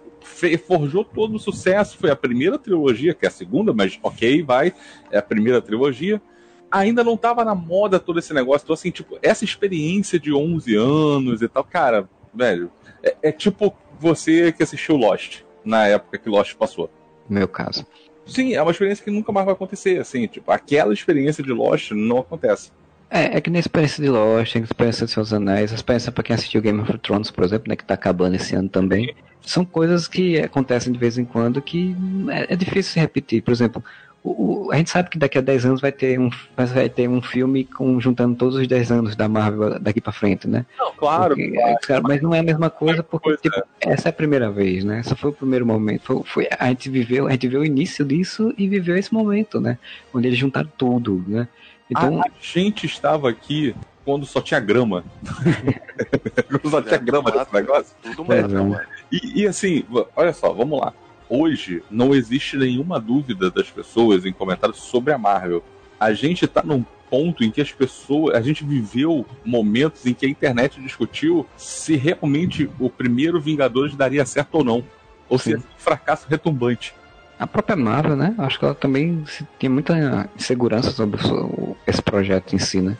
É, Foi um projeto. Esse projeto ele começou pelos motivos que a gente sabe, que era a questão do, do- dos direitos de uso dos personagens que ela tinha, que ela não tinha os personagens populares, e com quase um tiro no escuro, que foi o primeiro Homem de Ferro e aquela cena no final com. Você já ouviu falar do projeto Vingadores. É isso. Significa que, que se tinha todo o planejamento? Não, não, não significa isso. Plantaram a semente ali e deu certo. É isso. Como você falou, Marcelo, ah, eles não tinham tanta confiança, mas eles arriscaram. Sim. Eu acho que você só cresce quando você arrisca. Isso É, empreendedorismo. É, Esse é o podcast de empreendedorismo. Isso é, é coaching. Começou, a Marvel Coaching. começou com, começou com um estúdio independente, né? Sim, era um estúdio independente, juntou o dinheirinho dele lá pra fazer um filme, queria entrar no mercado de cinema, né? Porque, enfim, o filme super-herói tava E começando a tava bombando. E a Disney só comprou quando viu, cara, isso aqui dá dinheiro. E tanto que a Disney comprou e não meteu a mão. O interessante, como você falou, Fernando, começaram com os personagens que não eram populares, eles tiveram que arriscar. Eles não tinham certeza se ia dar certo, mas exatamente por não ter certeza que ia dar certo, eles podiam dar a cartada. Eles tinham que dar a cartada Sim. sabe, de, de arriscar. Todas as outras produtoras, inclusive dentro da própria Disney, a própria Disney tá se repetindo eternamente, só fazendo agora remake de clássico de animação deles, tá ligado? Então não é a Disney. A Pixar se repetindo, tá ligado? Ninguém nunca imaginou que a Pixar ia ficar se repetindo. Daí é só continuação agora que tem programado. Mas aí, a Warner, a Fox, que são produtoras que quando vai pra blockbuster pouco arriscam, você vê a Marvel fazendo um troço que ele, nenhum outro, todas as outras produtoras dos últimos 10 anos estão tentando repetir, seja a DC fazendo o, o, o universo da DC, né, a Warner fazendo o universo da DC, seja a Fox tentando emular isso nos X-Men e falhando miseravelmente, seja o, o Dark Universe, né, da Universal, que morreu na praia, todo mundo tentando, tentando, mas ninguém conseguiu. Por quê? Só a Marvel arriscou a ponto de é, fazer com que a, a, narrativa dos filmes dela, apesar de poderem ser, serem vistos individualmente, você pode agora ir lá pegar o Meio-Formiga 1 e assistir, não vai ter assistido nada da Marvel, você vai entender. Fazer uma construção narrativa seriada, em que se você, sim, vê todos os filmes, você vê todos os sete, oito filmes que o Capitão América apareceu, todos os oito, nove filmes que o Homem de Ferro apareceu, ser Escarlate, Viúva Negra, você entende a construção desse personagem e a Marvel conseguir fazer com que você, as pessoas chorem em um filme de super-herói. E não é um filme de super-herói estilo Logan, que é maravilhoso, mas Logan é um drama. Ou, ou, o Batman, que tem toda essa questão do Batman do Nolan, né? Que tem toda a questão quase policial e tudo. São, Esse é um filme mais... de super-herói que é filme de super-herói super mesmo. As pessoas estão chorando num filme que tem viagem no tempo alienígena e cavalo voador, mano. É, conseguiu fazer dois filmes e as pessoas choraram por motivos diferentes no final dos dois filmes, né, cara? Então... Sim, é muito legal isso. E tem muita gente criticando, ah, não é um filme que se sustenta sozinho. Aí vai se fuder. É claro, né? Você não tá entendendo que esse filme não é um filme, cara. Esse filme é um evento. É a culminação de 11 anos de filmes que muita gente, cara, era gente, sei lá, de 17, 18, 19 anos. Então, a gente era adulto quando começaram esses filmes, né? A gente já tinha 25, 26, 24 anos. Essas pessoas tinham 7 anos, 8 anos. Então, eles não conhecem um mundo sem esse universo da Marvel. Eles não lembram de um mundo sem esse universo da Marvel. Calculo quanto isso foi importante, velho. Hoje você vê os netos do meu chefe chegam no trabalho, um com a camiseta do Homem de Ferro, o outro do Capitão América e o outro do Homem-Aranha. Quanto a Marvel conseguiu entrar na vida das pessoas, mercadologicamente ser um sucesso fodido, tem uma qualidade artística tão boa que conseguiu fazer a gente estar tá aqui até as 3 horas da manhã gravando, falando sobre, falando sobre isso, empolgado, felizes, como se a gente tivesse 12 anos de idade, cara. 12 anos no meu coração. então a gente chega aí ao final do nosso podcast. Espero que vocês tenham curtido. Se você curtiu, vai lá no Facebook, no Twitter, no Instagram. Tem lá o Areva com dois As para você, com três As, mas com dois As no final, para você ver as nossas postagens. Vai lá no nosso site, né, areva.com. Deixe sua mensagem aí, seu recadinho lá no nossa postagem desse podcast ou mande e-mail para contato arroba. A gente volta semana que vem com mais um podcast e Areva!